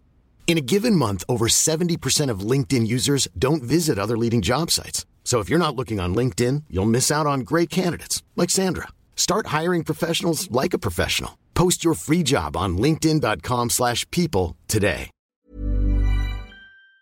al WhatsApp 55 20 10 96 47.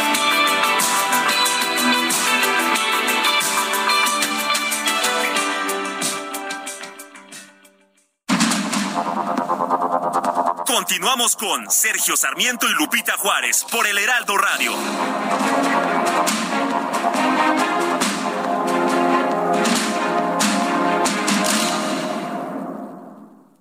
Soriana encuentras la mayor calidad. Aprovecha que el pollo entero fresco está a 42.90 el kilo y la milanesa de res pulpa blanca a 159 pesos el kilo. Sí, a solo 159 pesos el kilo. Soriana, la de todos los mexicanos. Solo 2 y 3 de agosto. Aplican restricciones. Válido solo en Hiper y Super. Jaque Mate con Sergio Sarmiento.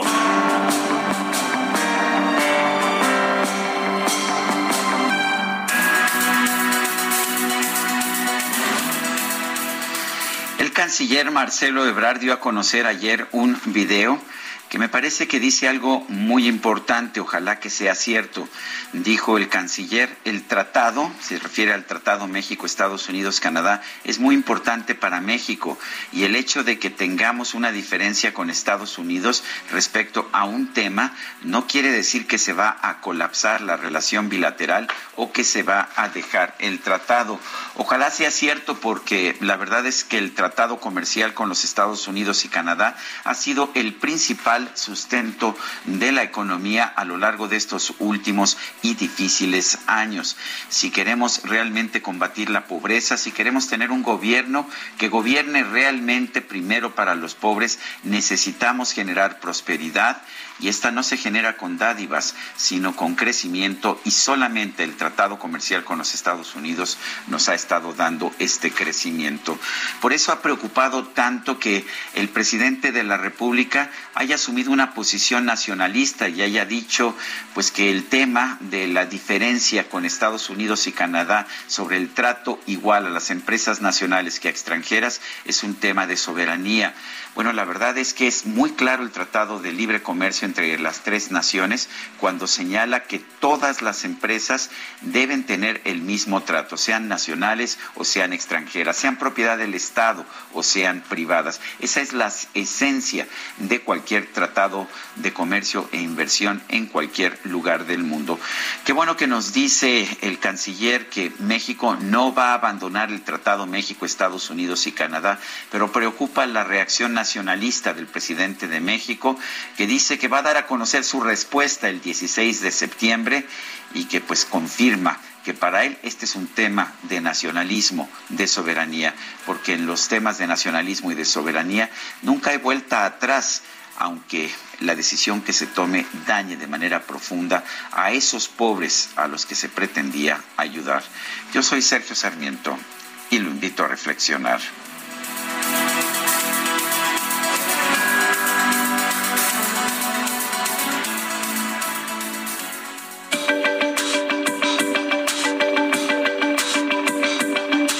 Sergio Sarmiento, tu opinión es importante. Escríbele a Twitter en arroba Sergio Sarmiento.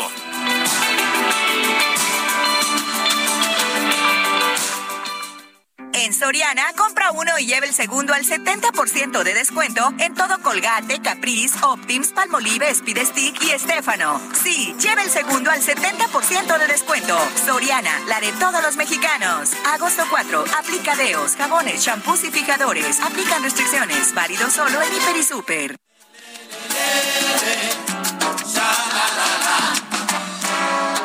Nos dejamos llevar por la gente suele decir que lo siente.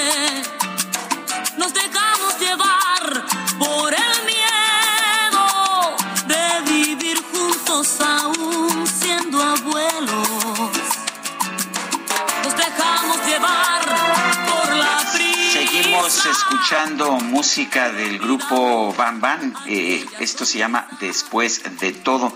Curioso, no estoy completamente seguro que sean los Bam Bam, pero estamos festejando a Juan Formel. Hoy es el aniversario de su nacimiento. Juan Formel fue fundador de los Bam Bam. Y digo que no estoy seguro porque digo no tengo la información aquí conmigo, pero no nunca que yo recuerde tuvieron una cantante mujer. En fin, ya nuestro equipo de producción nos, nos dirá. Ya que nos eh, confirme, yo alguna vez fui bueno. a bailar con los Bambán, no sabes qué cosa más extraordinaria, qué barbaridad. Bueno, pero no a todo el mundo le gusta la salsa. no ¿eh? a todo Catalina mundo. Rosell nos dice, no, por favor, salsa, otra vez, no. Bueno, es que se juntaron los aniversarios de Juan Formel y de Jerry Rivera. Bueno, nos dice Gerardito, eh, es cierto, fue ejemplar la elección porque es un ejemplo exacto del engaño y de la mentira que es Morena.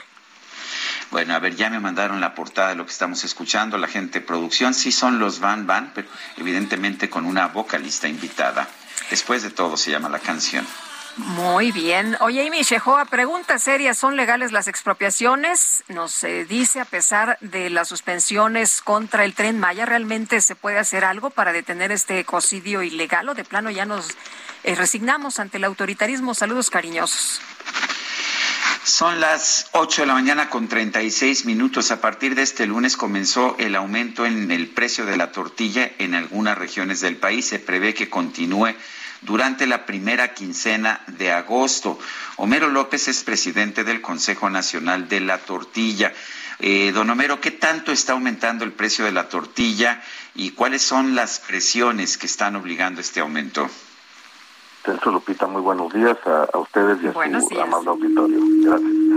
Pues, el precio de la tortilla en este día, de, a partir de ayer, se están ajustando los precios entre uno y dos pesos debido al incremento en el precio de la materia prima, llámese específicamente harina.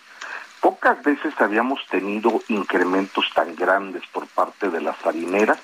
Comúnmente eran 200, 300 pesos. Hoy vemos aumentos que van desde 1.350 hasta más. Esto obliga al sector a tener un ajuste.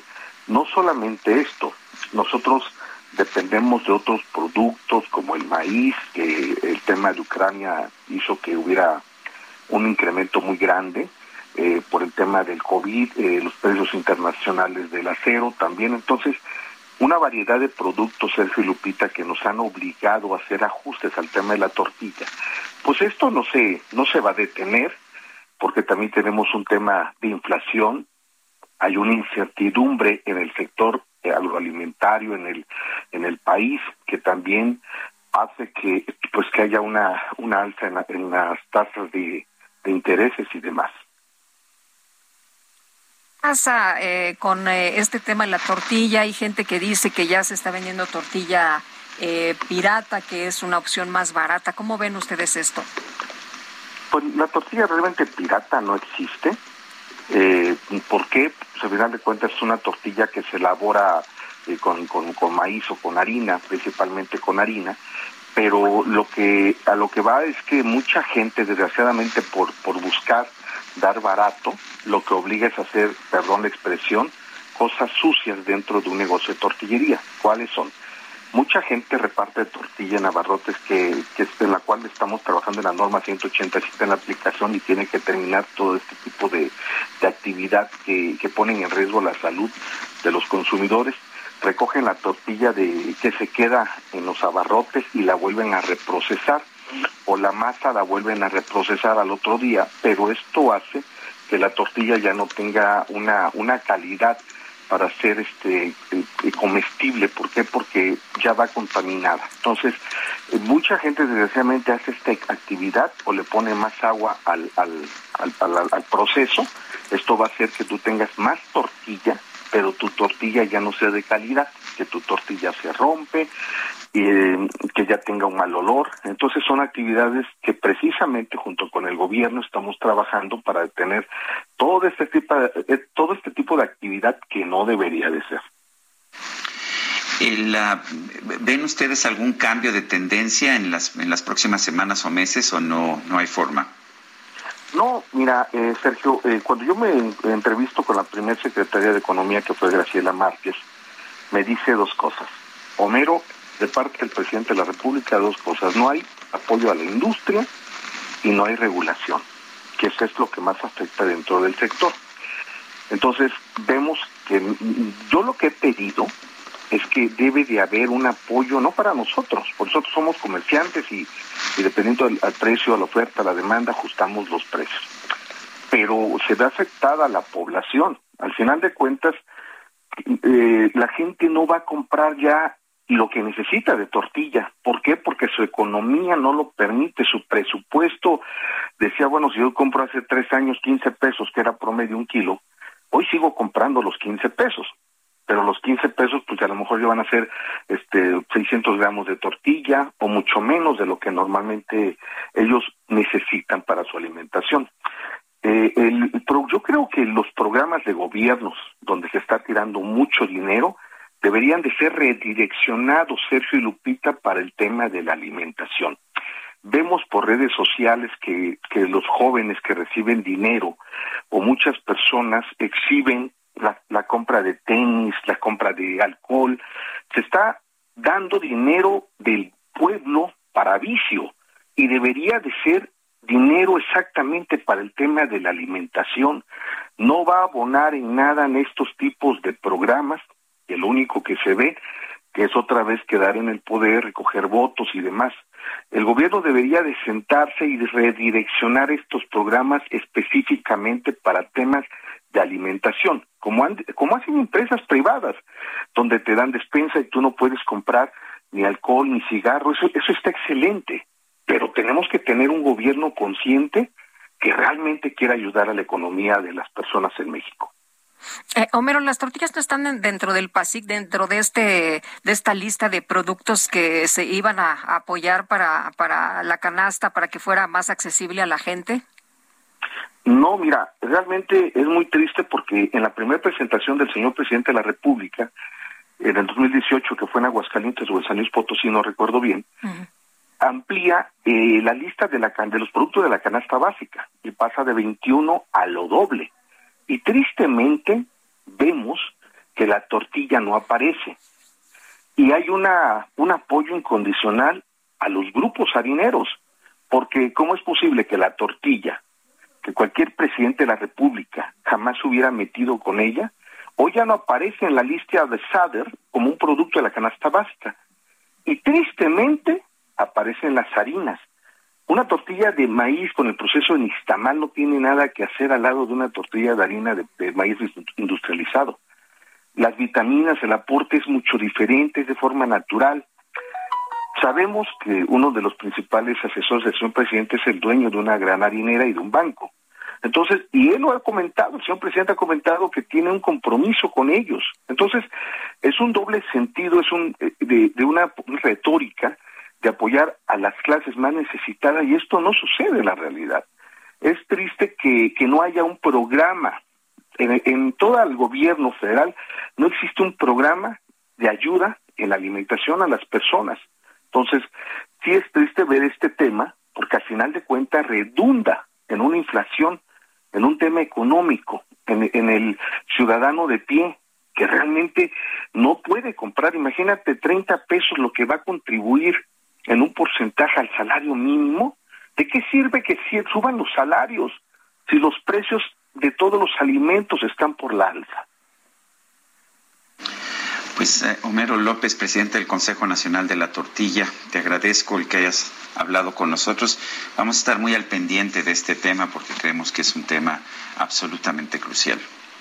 Sergio Lupita, yo estoy agradecido con ustedes porque porque hay un, hay un doble discurso y, sin ustedes la población no pudiera saber lo que está sucediendo en México, la realidad de cómo se mueve todo este tema. Y es importante. México, el problema de México está en, la, la ignorancia de creer lo que nos dicen nuestros gobernantes y no ver una realidad que ya no te alcanza para, para consumir lo más necesario en un hogar. Entonces, yo estoy muy agradecido con ustedes y estoy a sus órdenes. Muy buenos días. Gracias. Buenos días. Bueno, el juzgado primero de distrito en el estado de Yucatán otorgó una segunda suspensión definitiva contra las obras del tramo 5 del tren Maya, con lo que se frenan nuevamente las obras de Cancún hasta Tulum. Y José Urbín, abuso de cuevas, e instructor de buceo. Qué gusto saludarte de nuevo. ¿Cómo estás? Buenos días. ¿Qué tal? Buenos días. Gracias, José. Oye, cuéntanos, ¿qué te parece esta nueva eh, suspensión? ¿Cómo ven ustedes que pues se haya otorgado esta segunda suspensión definitiva? Mira, es eh, una confirmación de que la ley sigue siendo congruente y que está del lado de la ciencia. Entonces, eh, estamos tranquilos, sabemos que hay mucho trabajo por hacer y que lamentablemente el proyecto se quiere imponer a pesar de ello, en contra de la ciencia, de la voluntad de eh, los verdaderos eh, pobladores, eh, los ciudadanos de Playa del Carmen, de Quintana Roo en general, y por supuesto de la ley. Ahora, no es la primera vez que se otorga una suspensión y sin embargo, pues lo que ha hecho el gobierno es seguir construyendo. ¿Qué opinas? ¿Qué va a pasar ahora? esta suspensión es todavía más importante porque la suspensión anterior era por el tramo 5 sur.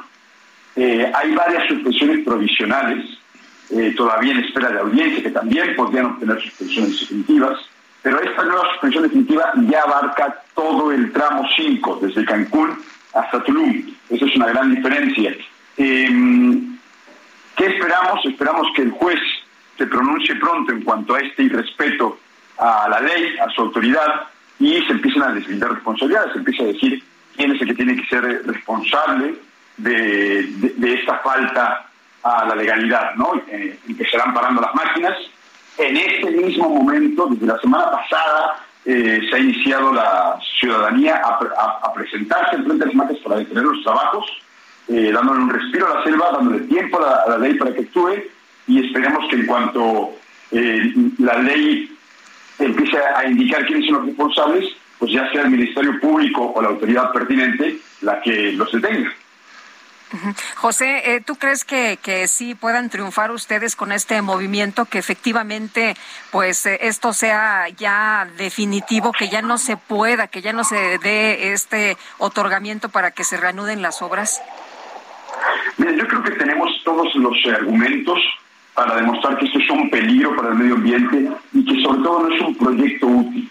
Va sale, está saliendo mucho más caro y no le va a servir realmente a la población Esperamos que eh, no haya una razón oscura, una razón que nosotros no conozcamos que impulsa con tanta necesidad el tren en la selva, y que entonces eh, podamos llegar a hablar. Lamentablemente, el intermediario que hemos tenido ha sido Fonatur, que ha demostrado en más de una ocasión que no le interesa a la población en lo absoluto, que solamente persigue servir a, intereses económicos e inversionistas.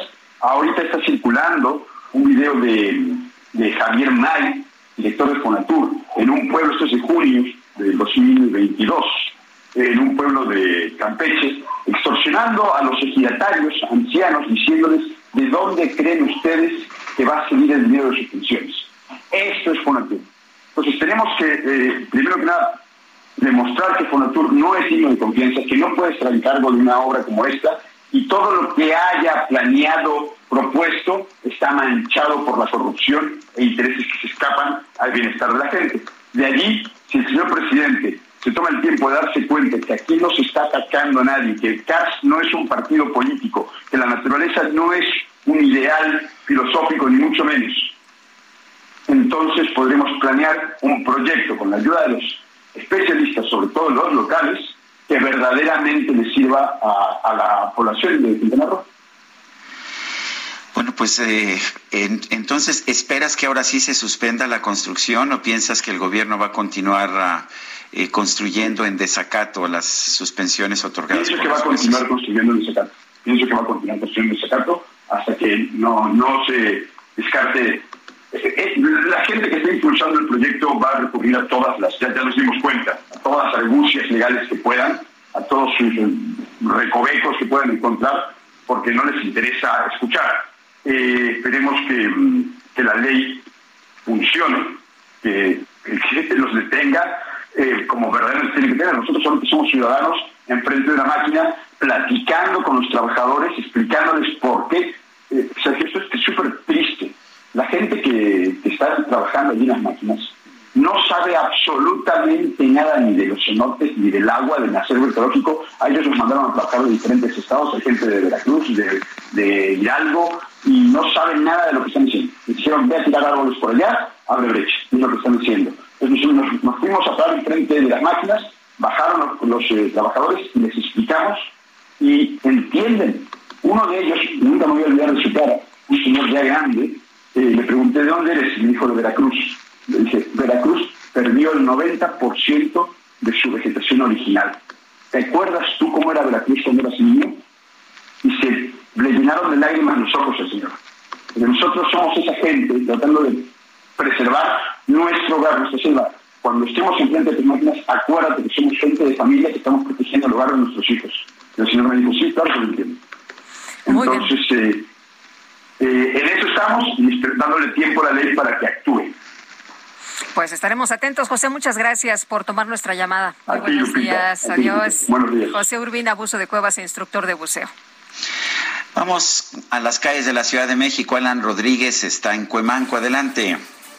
Sergio Lupita, muy buenos días. Nos encontramos en estos momentos en la calle de Hacienda Montecillo y Hacienda de la Cuerta, en el perímetro de la colonia Villa Cuemanco, al sur de la Ciudad de México, donde esta mañana vecinos reportaron una fuerte fuga de agua. Los hechos iniciaron el día de ayer a las seis de la tarde, cuando la fuga de agua inició de una manera muy pequeña, sin embargo, al paso de las horas y ante la falta de atención por parte de las autoridades, esta fuga de agua ya provocó que el agua ingrese al domicilio de algunos vecinos. Afortunadamente ya en estos momentos fue cerrada la válvula de paso de esta tubería de agua potable y personal del sistema de aguas de la Ciudad de México han comenzado ya las labores de reparación de la tubería. Cabe destacar que pues en estos momentos la circulación en este punto de tránsito únicamente local se encuentra afectado mientras trabajan este personal del sistema de aguas de la Ciudad de México. Por lo pronto, el reporte que tenemos, continuamos al pendiente.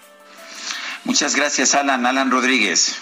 Bueno, y hasta luego, Alan. Todo parece indicar que podría, podría aterrizar en eh, los próximos minutos Nancy Pelosi en Taiwán. Hay ya eh, algunas, eh, pues, señales en este sentido. Vamos a ver si esto se concreta o no, pero por lo pronto, en la Torre Taipei 101 de 508 metros de altura, de los más altos rascacielos del mundo, se puede leer bienvenida a Taiwán Nancy Pelosi y le ponen ahí un corazón, eh, pues eh, como muestra de, de afecto. Vamos a ver, vamos a ver qué sucede. Y bueno, vale la pena señalar que la Casa Blanca ha confirmado que Nancy Pelosi está viajando en una aeronave militar de transporte de los Estados Unidos. Esto pues complica la situación. Vamos a las calles de la Ciudad de México nuevamente. Israel Lorenzana, adelante. Sergio Lupita, muy buenos días. Nosotros nos encontramos ubicados aquí a través de la avenida 20 de noviembre y es que todos los accesos al Zócalo Capitalino desde las 5 de la mañana están cerrados. Hay vallas metálicas y elementos de la Secretaría de Seguridad Ciudadana sobre 20 de noviembre, Pino Suárez, también sobre la calle de Madero, 5 de febrero, República de Brasil y Tacuba, están cerradas a la circulación vehicular. Algunas personas pasan mostrando su identificación solo personas que trabajen aquí en las inmediaciones del circuito Plaza de la Constitución. Para nuestros amigos automovilistas hay que utilizar como alternativa el ex central Lázaro Cárdenas, por supuesto Izazaga, Fray Servando, Avenida Circunvalación o el propio Eje 1 Norte, claridades alrededor de la plancha del Zócalo para evitarse contratiempos. Sergio Lupita, la información que les tengo. Pues uh, muchas gracias Israel Lorenzana por esta información.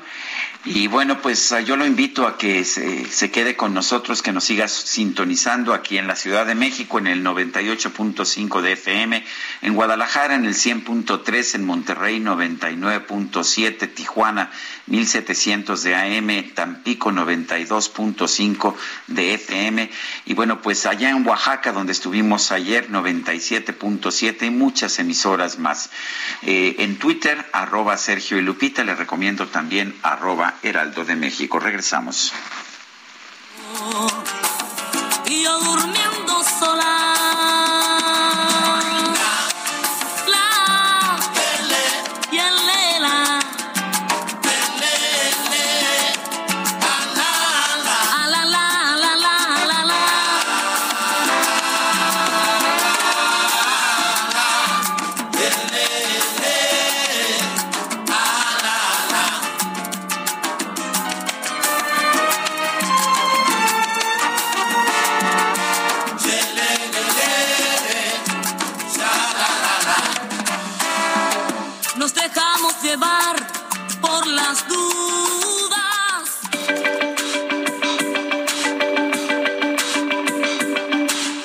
Sarmiento y Lupita Juárez quieren conocer tu opinión, tus comentarios o simplemente envía un saludo para ser más cálida esta mañana.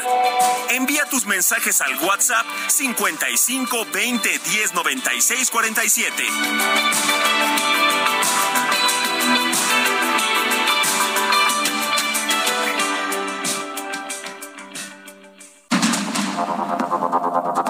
Continuamos con Sergio Sarmiento y Lupita Juárez por el Heraldo Radio.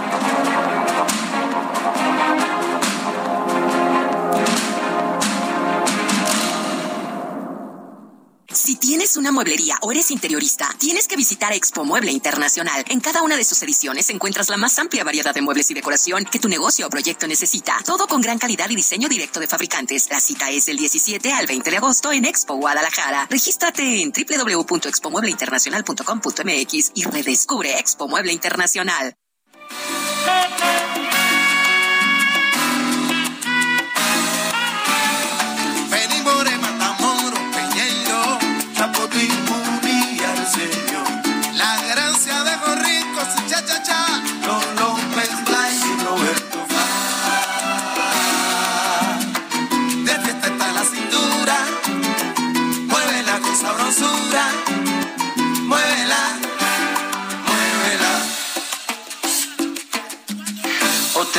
Probadita de la música de Van Van. Estamos escuchando este grupo cubano en el aniversario del nacimiento de Juan Formel.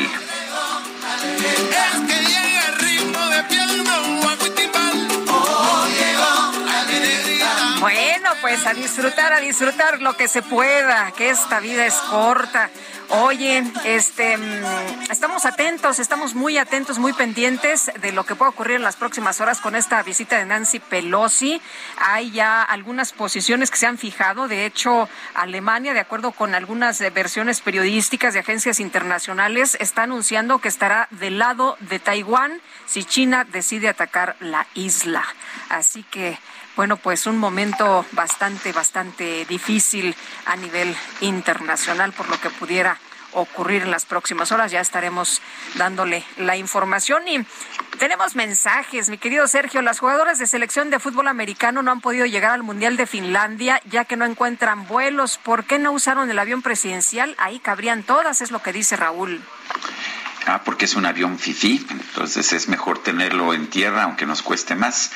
Dice otra persona, yo tengo un conocido que se dedica a reclutar a los micros y precisamente la semana pasada se dedicó a acarrear gente en los micros para ir a las votaciones de Morena y a cada uno de los choferes les pagan 1.200 pesos y a cada persona 300. Saludos, José Juan. Ay, no sea don, don José Juan, no sea conservador, hombre. No, no sea usted así. Oye, nos dice Arnold, eh, Lupita Juárez, Sergio Sarmiento, buenos días. Felicitaciones por su trabajo y su noticiario. De verdad, provocan mucha risa las declaraciones de Mario Delgado. En Tlanepantla les pagaron a 200 y 300 pesos o bien una despensita. Pero lo bueno es que no son corruptos como los de antes. Estos no pueden ser más cínicos. Son las nueve con tres minutos. En Soriana, compra uno y lleva el segundo al 70% de descuento en todos los licores. Y lleva el segundo al 50% de descuento en todos los cereales Kellogg's. Sí, el segundo al 50% de descuento. Soriana, la de todos los mexicanos. Agosto 4, evita el exceso, excepto tequilas. Aplican restricciones. Válido solo en Hiper y Super. Vamos a un resumen de la información. Esta mañana el presidente López Obrador aseguró que el paquete contra la inflación y la carestía sí está dando resultados y aseguró que fue acertado aplicar un subsidio a las gasolinas. En el caso de eh, el problema inflacionario, decirle al pueblo de México que con estas medidas garantizamos que haya control en el aumento de precios, que afortunadamente tomamos decisiones a tiempo y que eh, fue acertado destinar un subsidio para que no aumentara el precio de las gasolinas. El subsecretario de Prevención y Promoción de la Salud, Hugo López Gatel, aseguró que la quinta ola de pandemia de COVID-19 en México ya presenta una clara tendencia a la baja. ya tenemos esta tendencia muy claramente establecida a la reducción de la epidemia. La reducción quiere decir hay menos casos en una semana comparado con la semana previa, hay menos casos en un día comparado con el día previo. Y esta tendencia, lo que se espera, como comentamos la semana pasada, es que se mantenga hasta que lleguemos a niveles mínimos de esta quinta ola. La noticia positiva adicional es que habíamos eh, indicado que probablemente la ocupación hospitalaria continuaría durante algunas semanas más a la alza. Sin embargo, no, ya empezó también a reducirse la ocupación hospitalaria. La encuesta nacional de salud y nutrición 2021 reveló que en ese año el 70% de las personas que contrajeron COVID-19 en México recibió atención médica en el sector privado. Y un grupo de empresarios de Tamaulipas envió a Nuevo León un donativo de 460 mil litros de agua potable, es decir, sí está apoyando Tamaulipas a Nuevo León. Y escuche usted, para beneficiar por lo menos a 11 mil familias de esa entidad. La portavoz del Ministerio de Relaciones Exteriores de China, Hua Chunying, advirtió que Estados Unidos va a pagar el precio por socavar la soberanía de su país ante la posible visita de la presidenta de la Cámara de Representantes, Nancy Pelosi, a Taiwán.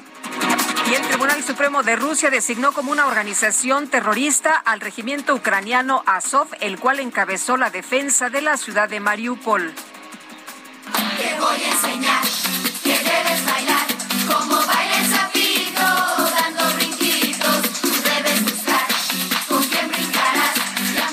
través de Instagram, Belinda compartió distintas imágenes de sus vacaciones en Italia, acompañada por un grupo de amigos, entre los que destaca el famoso actor estadounidense Jared Leto. Los internautas destacaron la buena relación que hay entre ambos. Incluso en un video se observa a Belinda enseñándole expresiones mexicanas al ganador del Oscar. A un lado, para el otro ya. But with attitude. ¡Eso, mona! ¿Cómo? ¡Eso! Eso, mona. Eso, mula. que comience la fiesta. Ta, ta. Te has vuelto loco, DJ.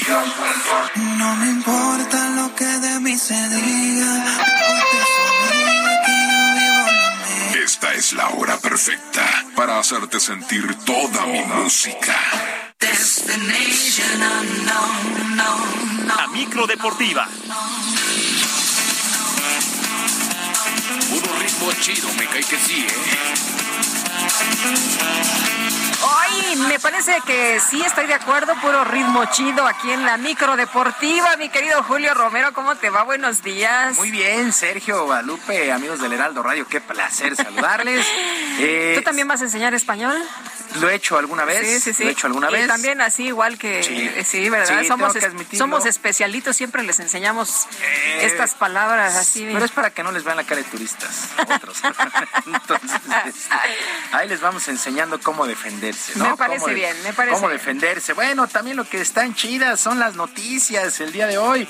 Vámonos con el fútbol femenil, porque después de conquistar el título en la Euro, miles, pero miles de personas se dieron cita allá en Trafalgar Square, que vivió una verdadera fiesta para victoriar a las llamadas Leonas de Inglaterra, que vencieron en la final a Alemania dos goles por uno en tiempo extra en un hecho realmente histórico para el deporte femenil. El comité organizador reportó 17.4 millones de telespectadores, además de 5.9 millones más que lo siguieron por internet. Además, el estadio presentó un récord de 87.192 aficionados. Así es que esta Euro femenil ha resultado todo un éxito a nivel comercial y también a nivel deportivo porque qué juegazos, qué juegazos vivimos y pues más de 10 mil personas el día de ayer en Londres celebrando a esta selección femenil por el título obtenido. La verdad es que es una buena noticia. Y ya que estamos con las damas, pues nos vamos a la fecha 5 del torneo de apertura femenil MX aquí en nuestro país. Resultados de duelos el día de ayer, el Atlas 2 con Toluca, Necaxa 2 a 2 con Pumas, las Chivas vencieron 1 por 0 al Pachuca. Este equipo de Chivas marca perfecto en esta campaña, cinco triunfos y de nueva cuenta han tenido un juego sin recibir gol, situación que destaca el auxiliar técnico de Chivas, Héctor Noriega. Hay fuego en la pista.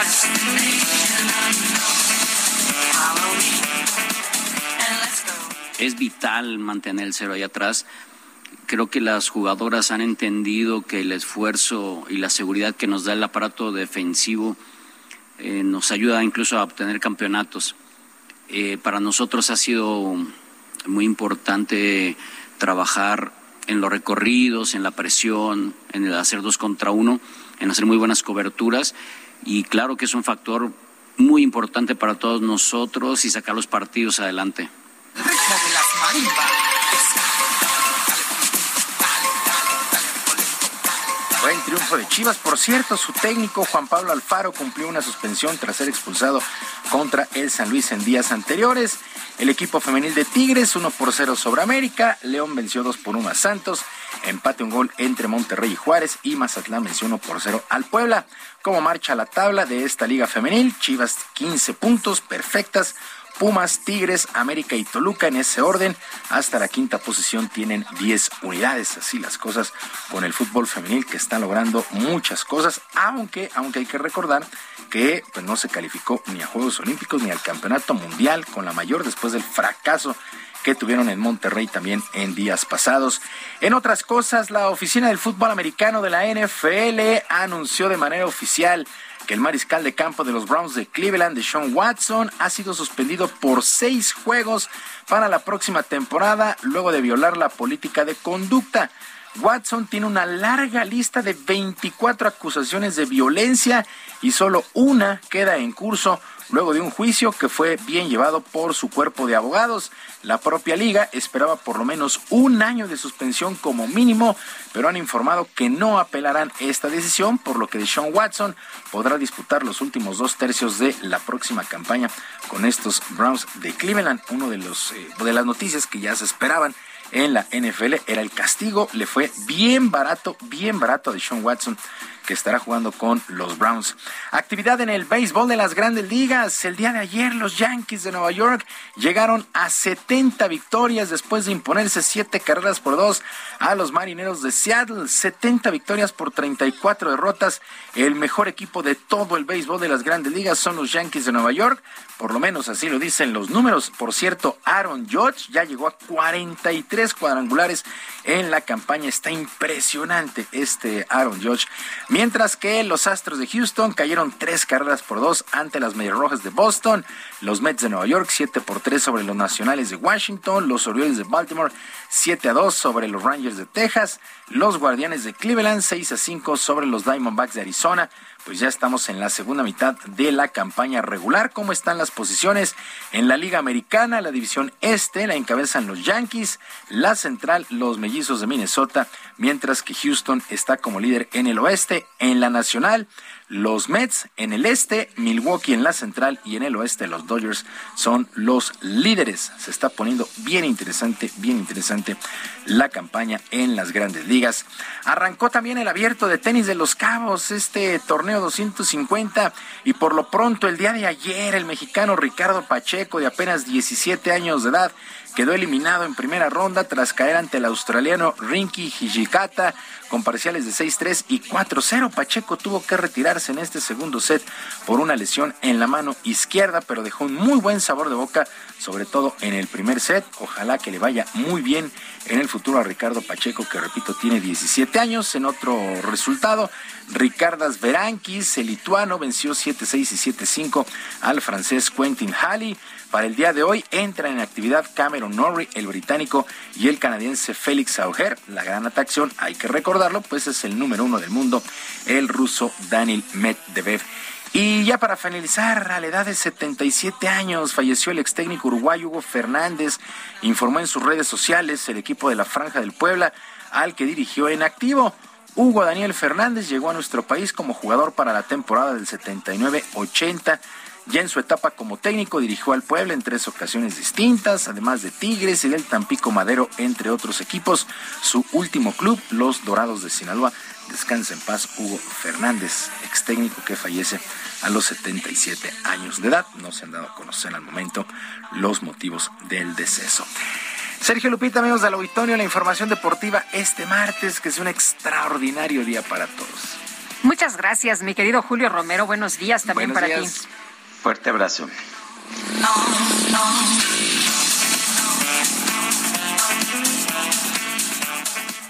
En Soriana, compra uno y lleve el segundo al 70% de descuento en todo Colgate, Caprice, Optims, Palmolive, Speed Stick y Estefano. Sí, lleve el segundo al 70% de descuento. Soriana, la de todos los mexicanos. Agosto 4, aplica deos, jabones, champús y fijadores. Aplican restricciones. Válido solo en Hiper y Super.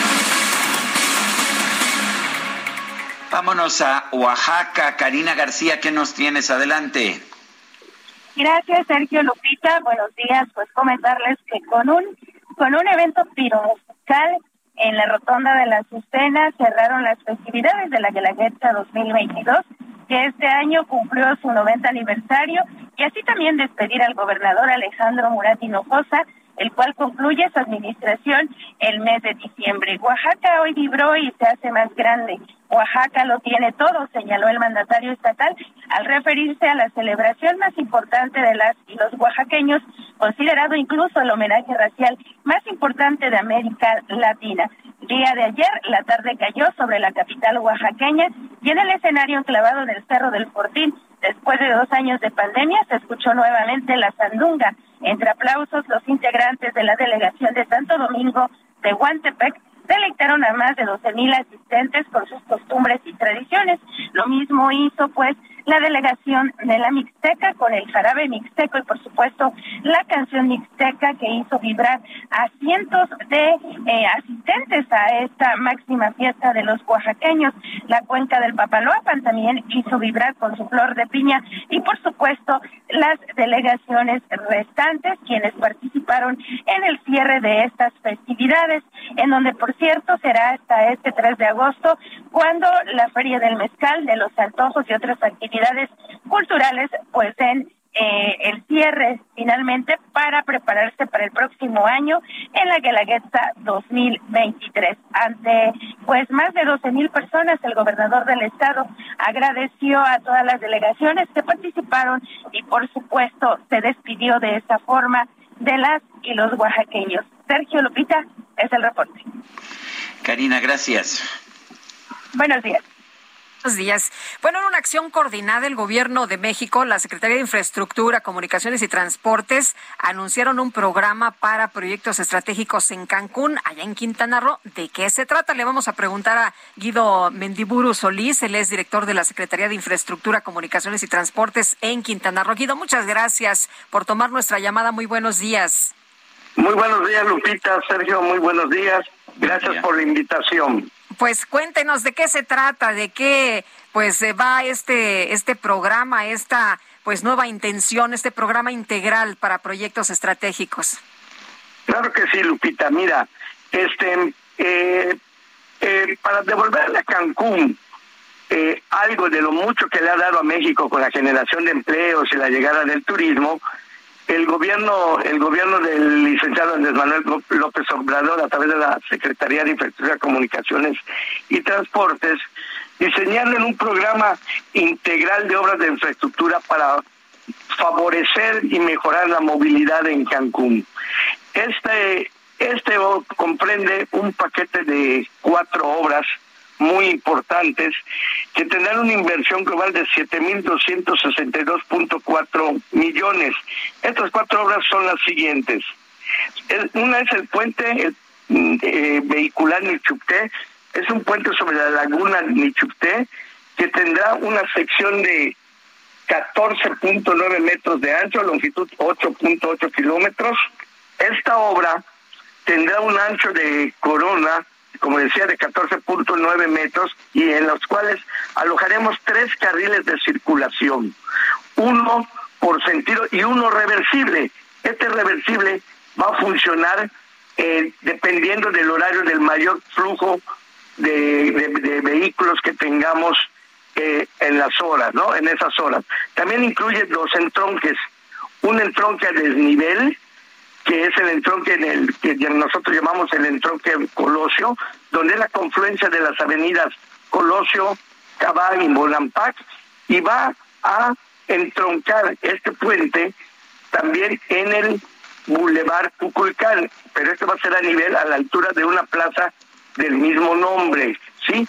Aquí es muy importante considerar que entre los beneficios de este puente está que este puente va a ser libre de peaje, es una vía libre, no como originalmente se tenía contemplado cuando se inició con este con este proyecto hace varios años que sea de peaje, es completamente libre este este puente que además va a contar con una ciclovía, va a contar con un cada dos kilómetros bahías de descanso para alguna situación de emergencia o de descanso, iluminación, va a contar, a contar también con cámaras de videovigilancia y muy importante, esto va a ser una vía más en caso de una contingencia ambiental meteorológica para desalojar de una manera rápida a todos los turistas y trabajadores de la zona hotelera. Esta, este puente eh, tiene una inversión de 5.580 millones. Lo iniciamos precisamente este mes de agosto, ya están los trabajos, iniciaron ayer y lo concluimos en diciembre del 2023.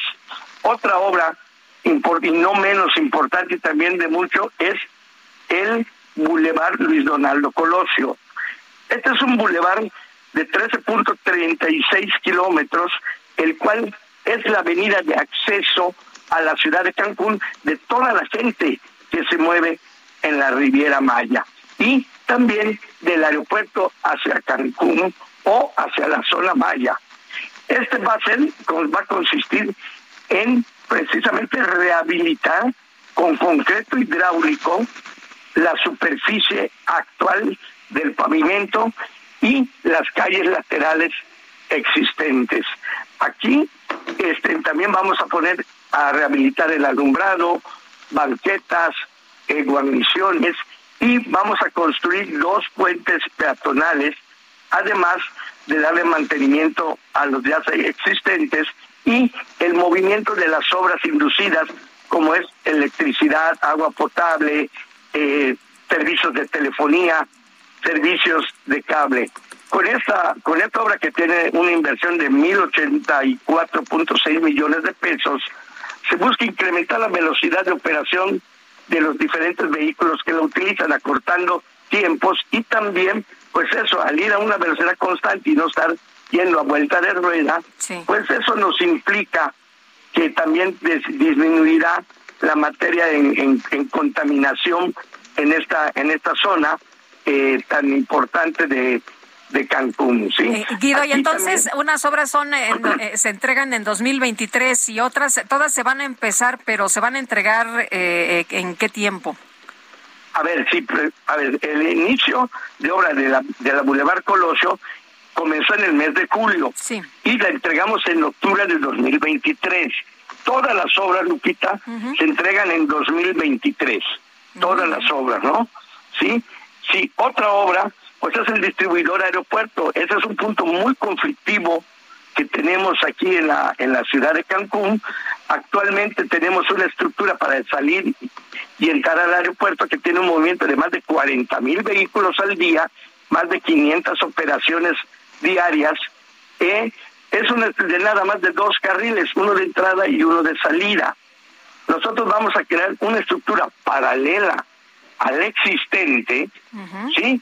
Y va a tener seis carriles, dos carriles de circulación y un carril más por lado para de incorporación o desincorporación a las gasas que nos conducen a la carretera 307, que es la Puerto Juárez Reforma Agraria. Muy bien, pues oye, Pero no solo eso, vamos también a ampliar en la carretera 307 en una longitud de 1.400 a 1.500 kilómetros.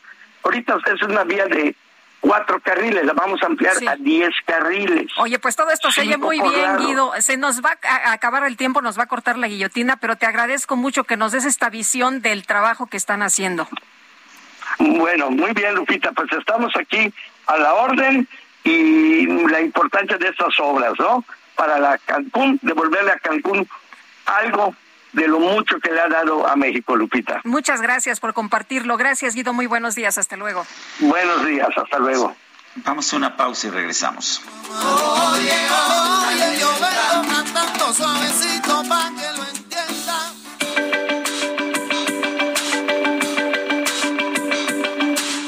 Sarmiento y Lupita Juárez quieren conocer tu opinión, tus comentarios o simplemente envía un saludo para hacer más cálida esta mañana. Envía tus mensajes al WhatsApp 55 20 10 96 47.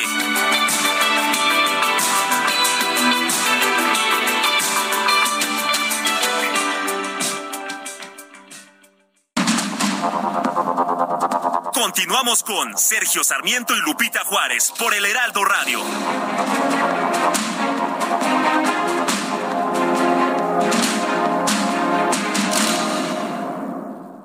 Si tienes una mueblería o eres interiorista, tienes que visitar Expo Mueble Internacional. En cada una de sus ediciones encuentras la más amplia variedad de muebles y decoración que tu negocio o proyecto necesita. Todo con gran calidad y diseño directo de fabricantes. La cita es del 17 al 20 de agosto en Expo Guadalajara. Regístrate en www.expomuebleinternacional.com.mx y redescubre Expo Mueble Internacional. Gastrolab, historia, recetas, materia prima y un sinfín de cosas que a todos nos interesan.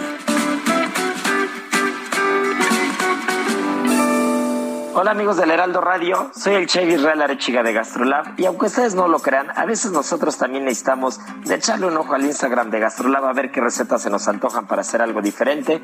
Y me encontré con un espectacular que es un risotto de coliflor con champiñones. Hay hongos por todos lados, si es champiñón, si es portobelo, si es hongo de lluvia, si es pambazo, si es yemita, si es duraznillo, no importa, lo importante es tener hongos de primera calidad Y ahora sí, con el tip del día, usar arroz carnaroli, ya que a diferencia del arbóreo, la cantidad de almidón que tiene es diferente y va a ser más difícil que se nos bata y más sencillo de preparar.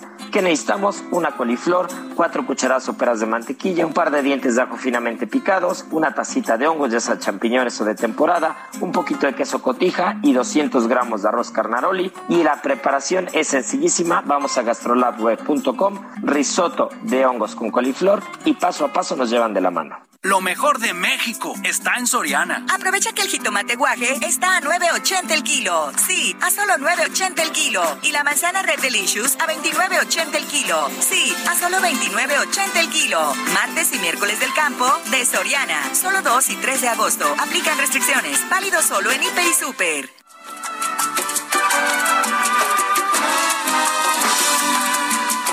No sé, sé qué fue lo que me hizo. Pero llegó a mi vida así sin pedir permiso. Poco a poco se coló. Oye, qué bien se acomodó. Ganó un espacio y un lugar. Sabía bien que se iba a quedar ahí, Lisbeth. Yo no sé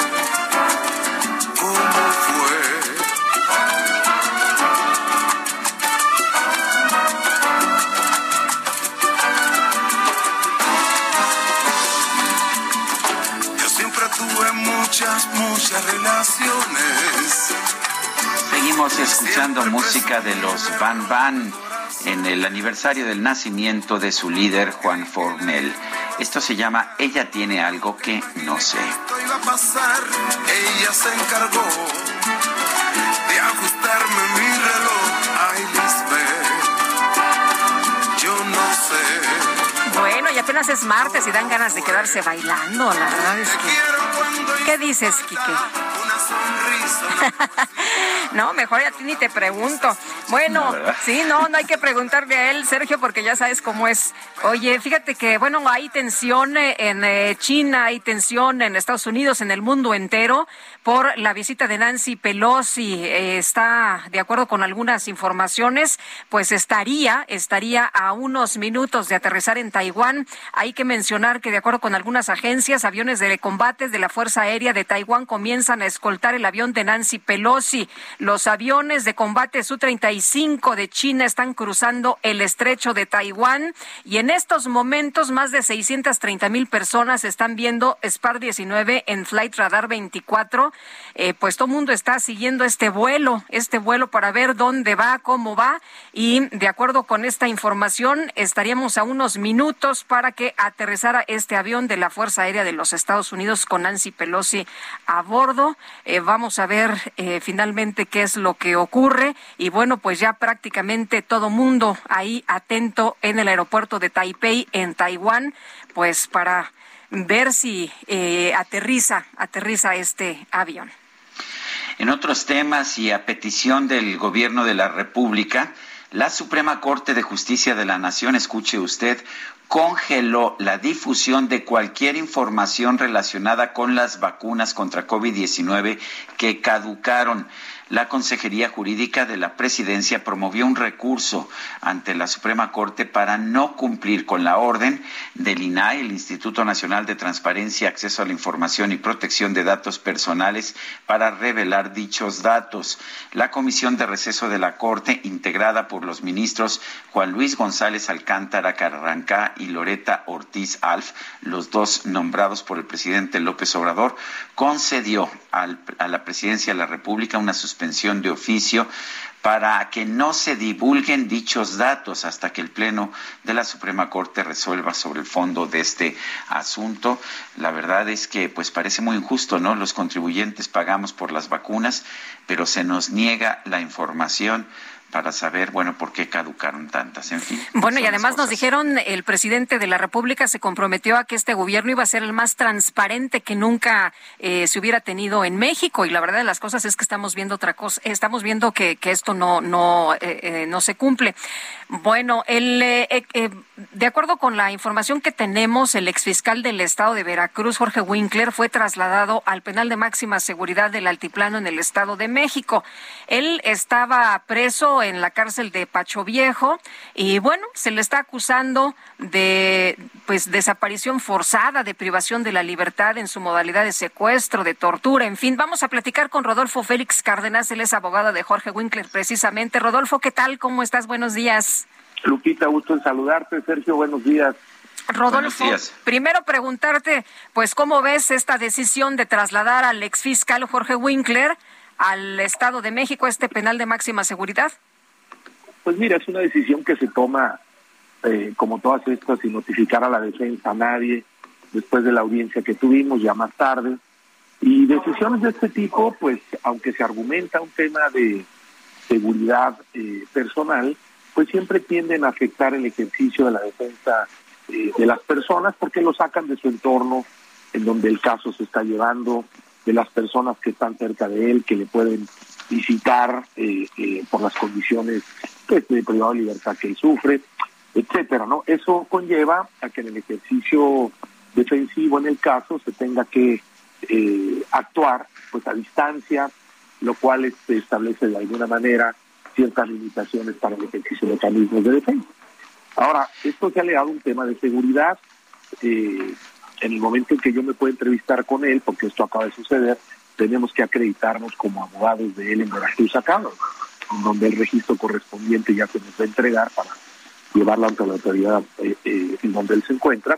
Entonces, yo platicaré con él para tomar una decisión de si este traslado lo vamos a impugnar o si también, como hemos apreciado, pues que no existen las condiciones en, Veracruz para el ejercicio de su defensa, etcétera, si lo que vamos a optar eh, eh, será que Jorge permanezca acá o pelear para que esta decisión que se tome, eh, ver si nos dan razón para que se eche para Rodolfo, escuché varios comentarios en el sentido de que este traslado ratifica que, el caso es político y no realmente penal. ¿Qué opinas? Mira, Sergio, yo como lo he dicho en otros medios, te, quiero comentar lo siguiente y ustedes que son eh, expertos podrán sacar bien sus conclusiones. Mira, eh, nosotros apreciamos ya en la audiencia de la, información de la audiencia, información que obtuvimos nosotros antes, que eh, el día 30 de, el día 20 de septiembre del año 2019, eh, el Ministerio Público solicitó la orden de aprehensión en contra de, de Jorge otras personas. La solicitó por escrito cuando la ley dice que tiene que hacerse una audiencia oral, aunque es privada con el Ministerio Público, eh, porque eso deja constancia, deja grabación de lo que sucedió, etcétera. Entonces, para que pidas eh, un acto esta por escrito hay una verdadera excepción que en el caso no existe. Eh, y curiosamente también el juez al día, al día siguiente la libra por escrito, o sea, en secreto. Cuando tú lees ambos documentos, orden y libramiento, tienen coincidencias eh, eh, importantes.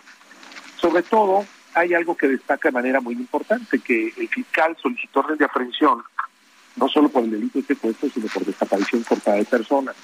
Argumentó la aplicación del Código Penal del Estado de Veracruz y el juez repitió exactamente lo mismo que dijo el que dijo el fiscal. Y por qué es importante porque esa ley estaba derogada esa ley estaba derogada para ese para el momento en que los hechos se dice que habían acontecido que son de mayo de, del año 2018 en enero eh, en enero del 2018 había entrado en vigor la ley general en materia de desaparición forzada de personas que es un título más largo aquí lo mito pero estaba en vigor esa ley general entonces el Código Penal de Veracruz no aplicaba el Código Penal de Veracruz si lo invoca pensemos que se equivocó el fiscal pero que se equivoque un juez y, en órdenes escritas tan rápidas, etcétera, y otras cosas que apreciamos. Eso nos llevó a nosotros a que cuando se presentó una, un amparo contra la orden de aprehensión que se libró, esta orden, eh, los jueces que estaban en el penal de Pacho Viejo, los jueces de control, todos informaron eh, que era cierto que se había librado una orden, pero que ellos no habían sido, sino que había sido una persona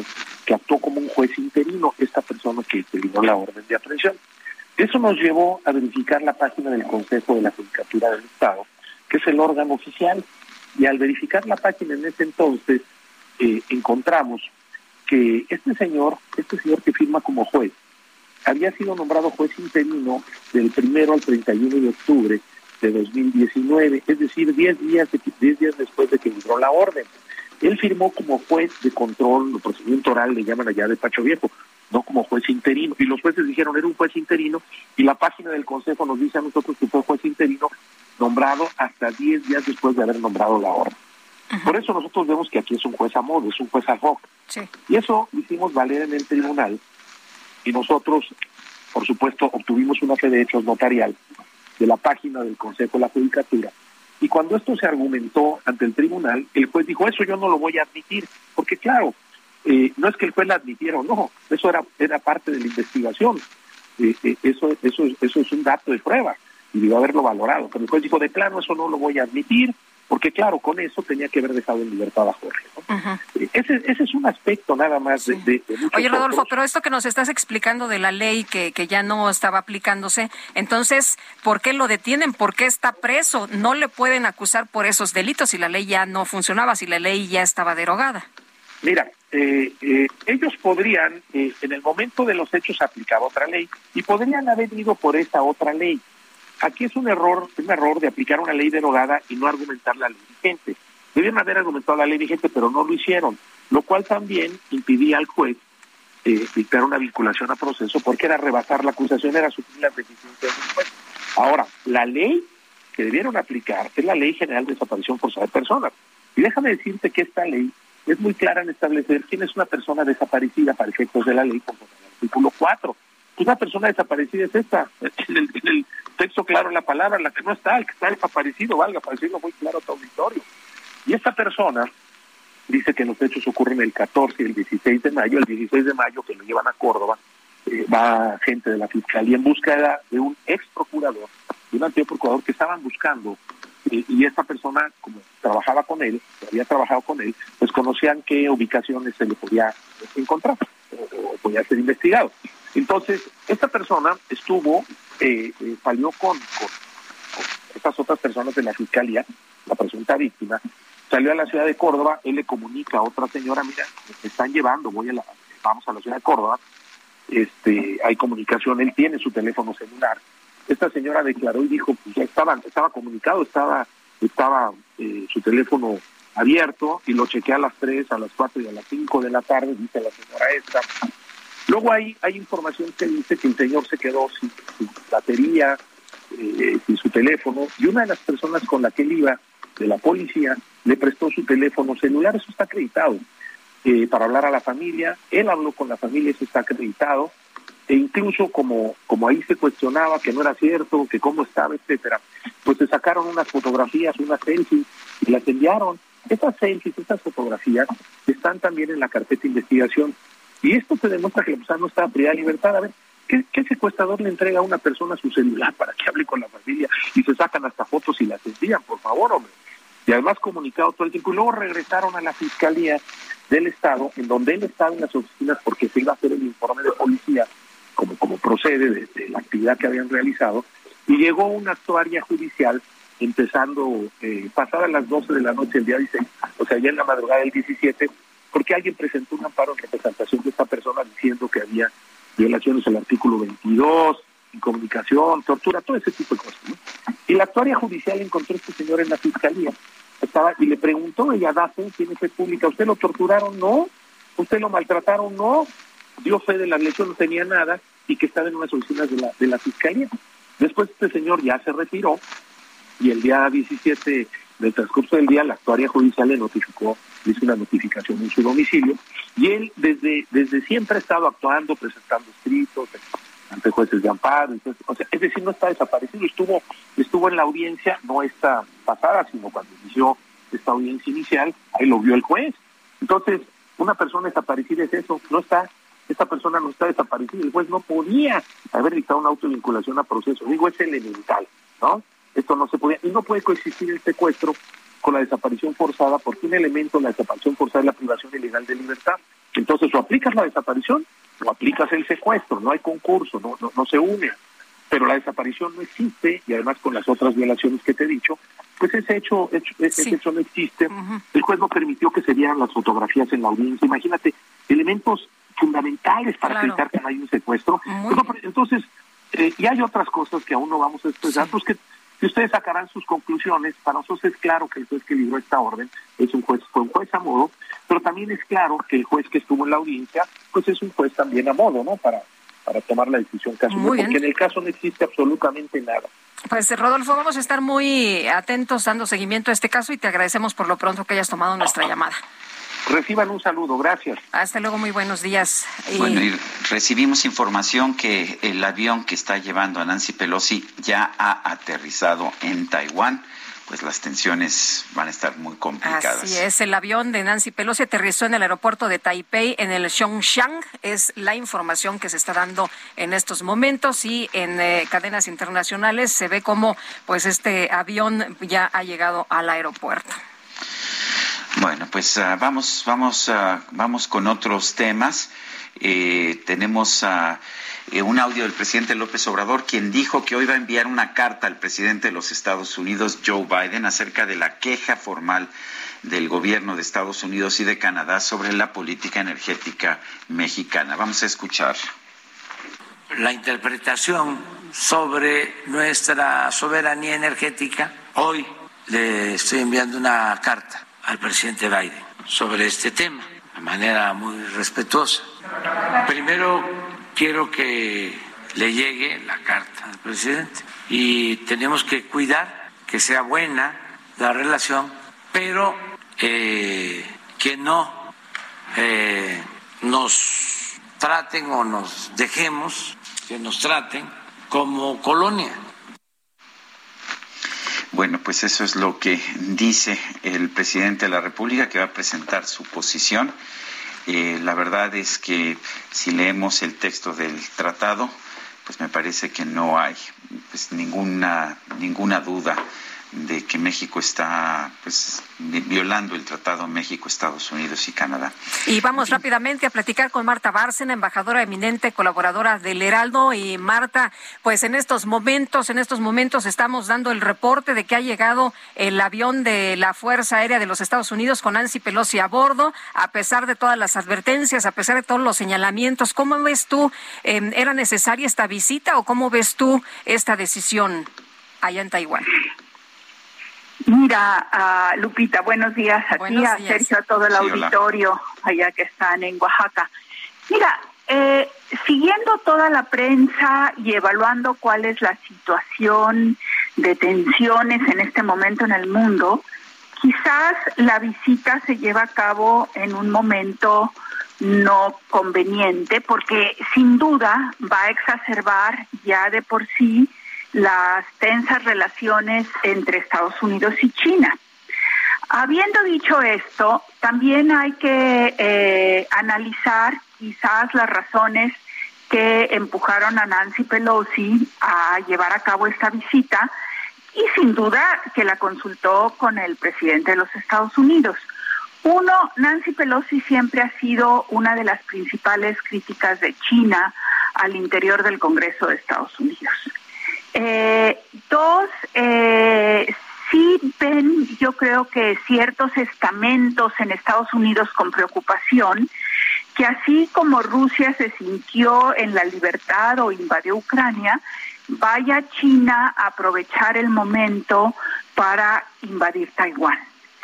Tercero, si bien Estados Unidos ha repetido y el gobierno de Biden repitió que esto no cambia la política de Estados Unidos hacia Taiwán y China de reconocer que es la política de una China, también hay que ver que eh, si hacemos un recuento de la historia, cuando se devolvió Hong Kong a China, se acuñó el principio por parte de Deng Xiaoping de un país, dos sistemas. Y es decir, un solo país, Hong Kong parte de China, pero se le iba a respetar su sistema. Con el paso del tiempo se ha visto que el gobierno central chino no ha respetado las libertades democráticas de Hong Kong y otros principios eh, de la economía de libre mercado en Hong Kong. Y entonces ha surgido la duda de que si ese modelo que se pensaba como aplicable a Taiwán ante una eventual unificación ya definitiva de Taiwán con China iba a funcionar. Y yo creo que la evaluación es que no funcionaría. Entonces, eh, eh, el mensaje, eh, pienso yo, tras la, detrás de la visita de Pelosi la más importante desde 1997, cuando su antecesor, presidente de la Cámara, Newt Gingrich, visitó Taiwán, es, a ver, Estados Unidos va a seguir presente en Asia, Asia no es territorio de dominio chino, eh, vamos a seguir privilegiando las relaciones con nuestros aliados, Singapur, Japón, Corea, Taiwán y Malasia, y si le gusta a China bien, y si no, pues cuánto lo sentimos. Y esto otra vez nos lleva a la discusión de los márgenes de maniobra del Congreso de los Estados Unidos, más allá de la opinión del Ejecutivo de Estados Unidos. Pero, eh, ¿tú ves la posibilidad de que pudiera haber una respuesta militar de China? En este momento no la veo, ya aterrizó el avión, pudieron haber tenido eh, medidas de intercepción del avión. La respuesta militar yo creo que se acotaría, eh, Sergio, a lo que ya hemos visto en otras ocasiones, incluso en 1997, en el sentido de hacer ejercicios militares en donde se disparen eh, misiles o armas cercanos a la línea divisoria marítima, cercanos al territorio, pero que no haya un ataque directo, ni mucho menos a Taiwán. Ni al, ni al avión de, de Nancy Pelosi, como se había planteado por algunos voceros en algún momento. Eh, Marta. Eso sería gravísimo. Sí, sería gravísimo. Nos, nos queda solamente un minutito. Eh, hemos visto cómo hay algunas imágenes de eh, aviones que han estado transitando de China, que han, pues, algunos em, carros, tanques también. ¿Esto sería como una señal o cómo lo verías tú? Mira, yo creo que esto es una manera justamente de mandar un mensaje de desagrado sobre la visita de Nancy Pelosi y mostrar el poderío chino y decir, ustedes, Estados Unidos, ya no pueden seguir haciendo o, seguir siendo la gran potencia militar en, en Asia. Y a nosotros no nos gusta esta visita y yo te muestro por qué no me gusta esta visita con el despliegue de mi poderío militar. Y otro tema, Lupita, estamos en vísperas de una reunión del Partido Comunista Chino en donde se va a decidir si Xi Jinping se reelige por tercera vez como el presidente de China y el secretario general del Partido Comunista, eh, que sería transgredir las normas que él, ellos mismos aprobaron. Y en este momento Xi Jinping tiene o se siente en la obligación de, de mantener una posición de fuerza y muy nacionalista en relación a los Estados Unidos. Gracias, Marta. Se nos acabó el tiempo. Nos escuchamos mañana, Lupita. Hasta mañana. Pásenla muy bien. Heraldo Media Group presentó Sergio Sarmiento y Lupita Juárez.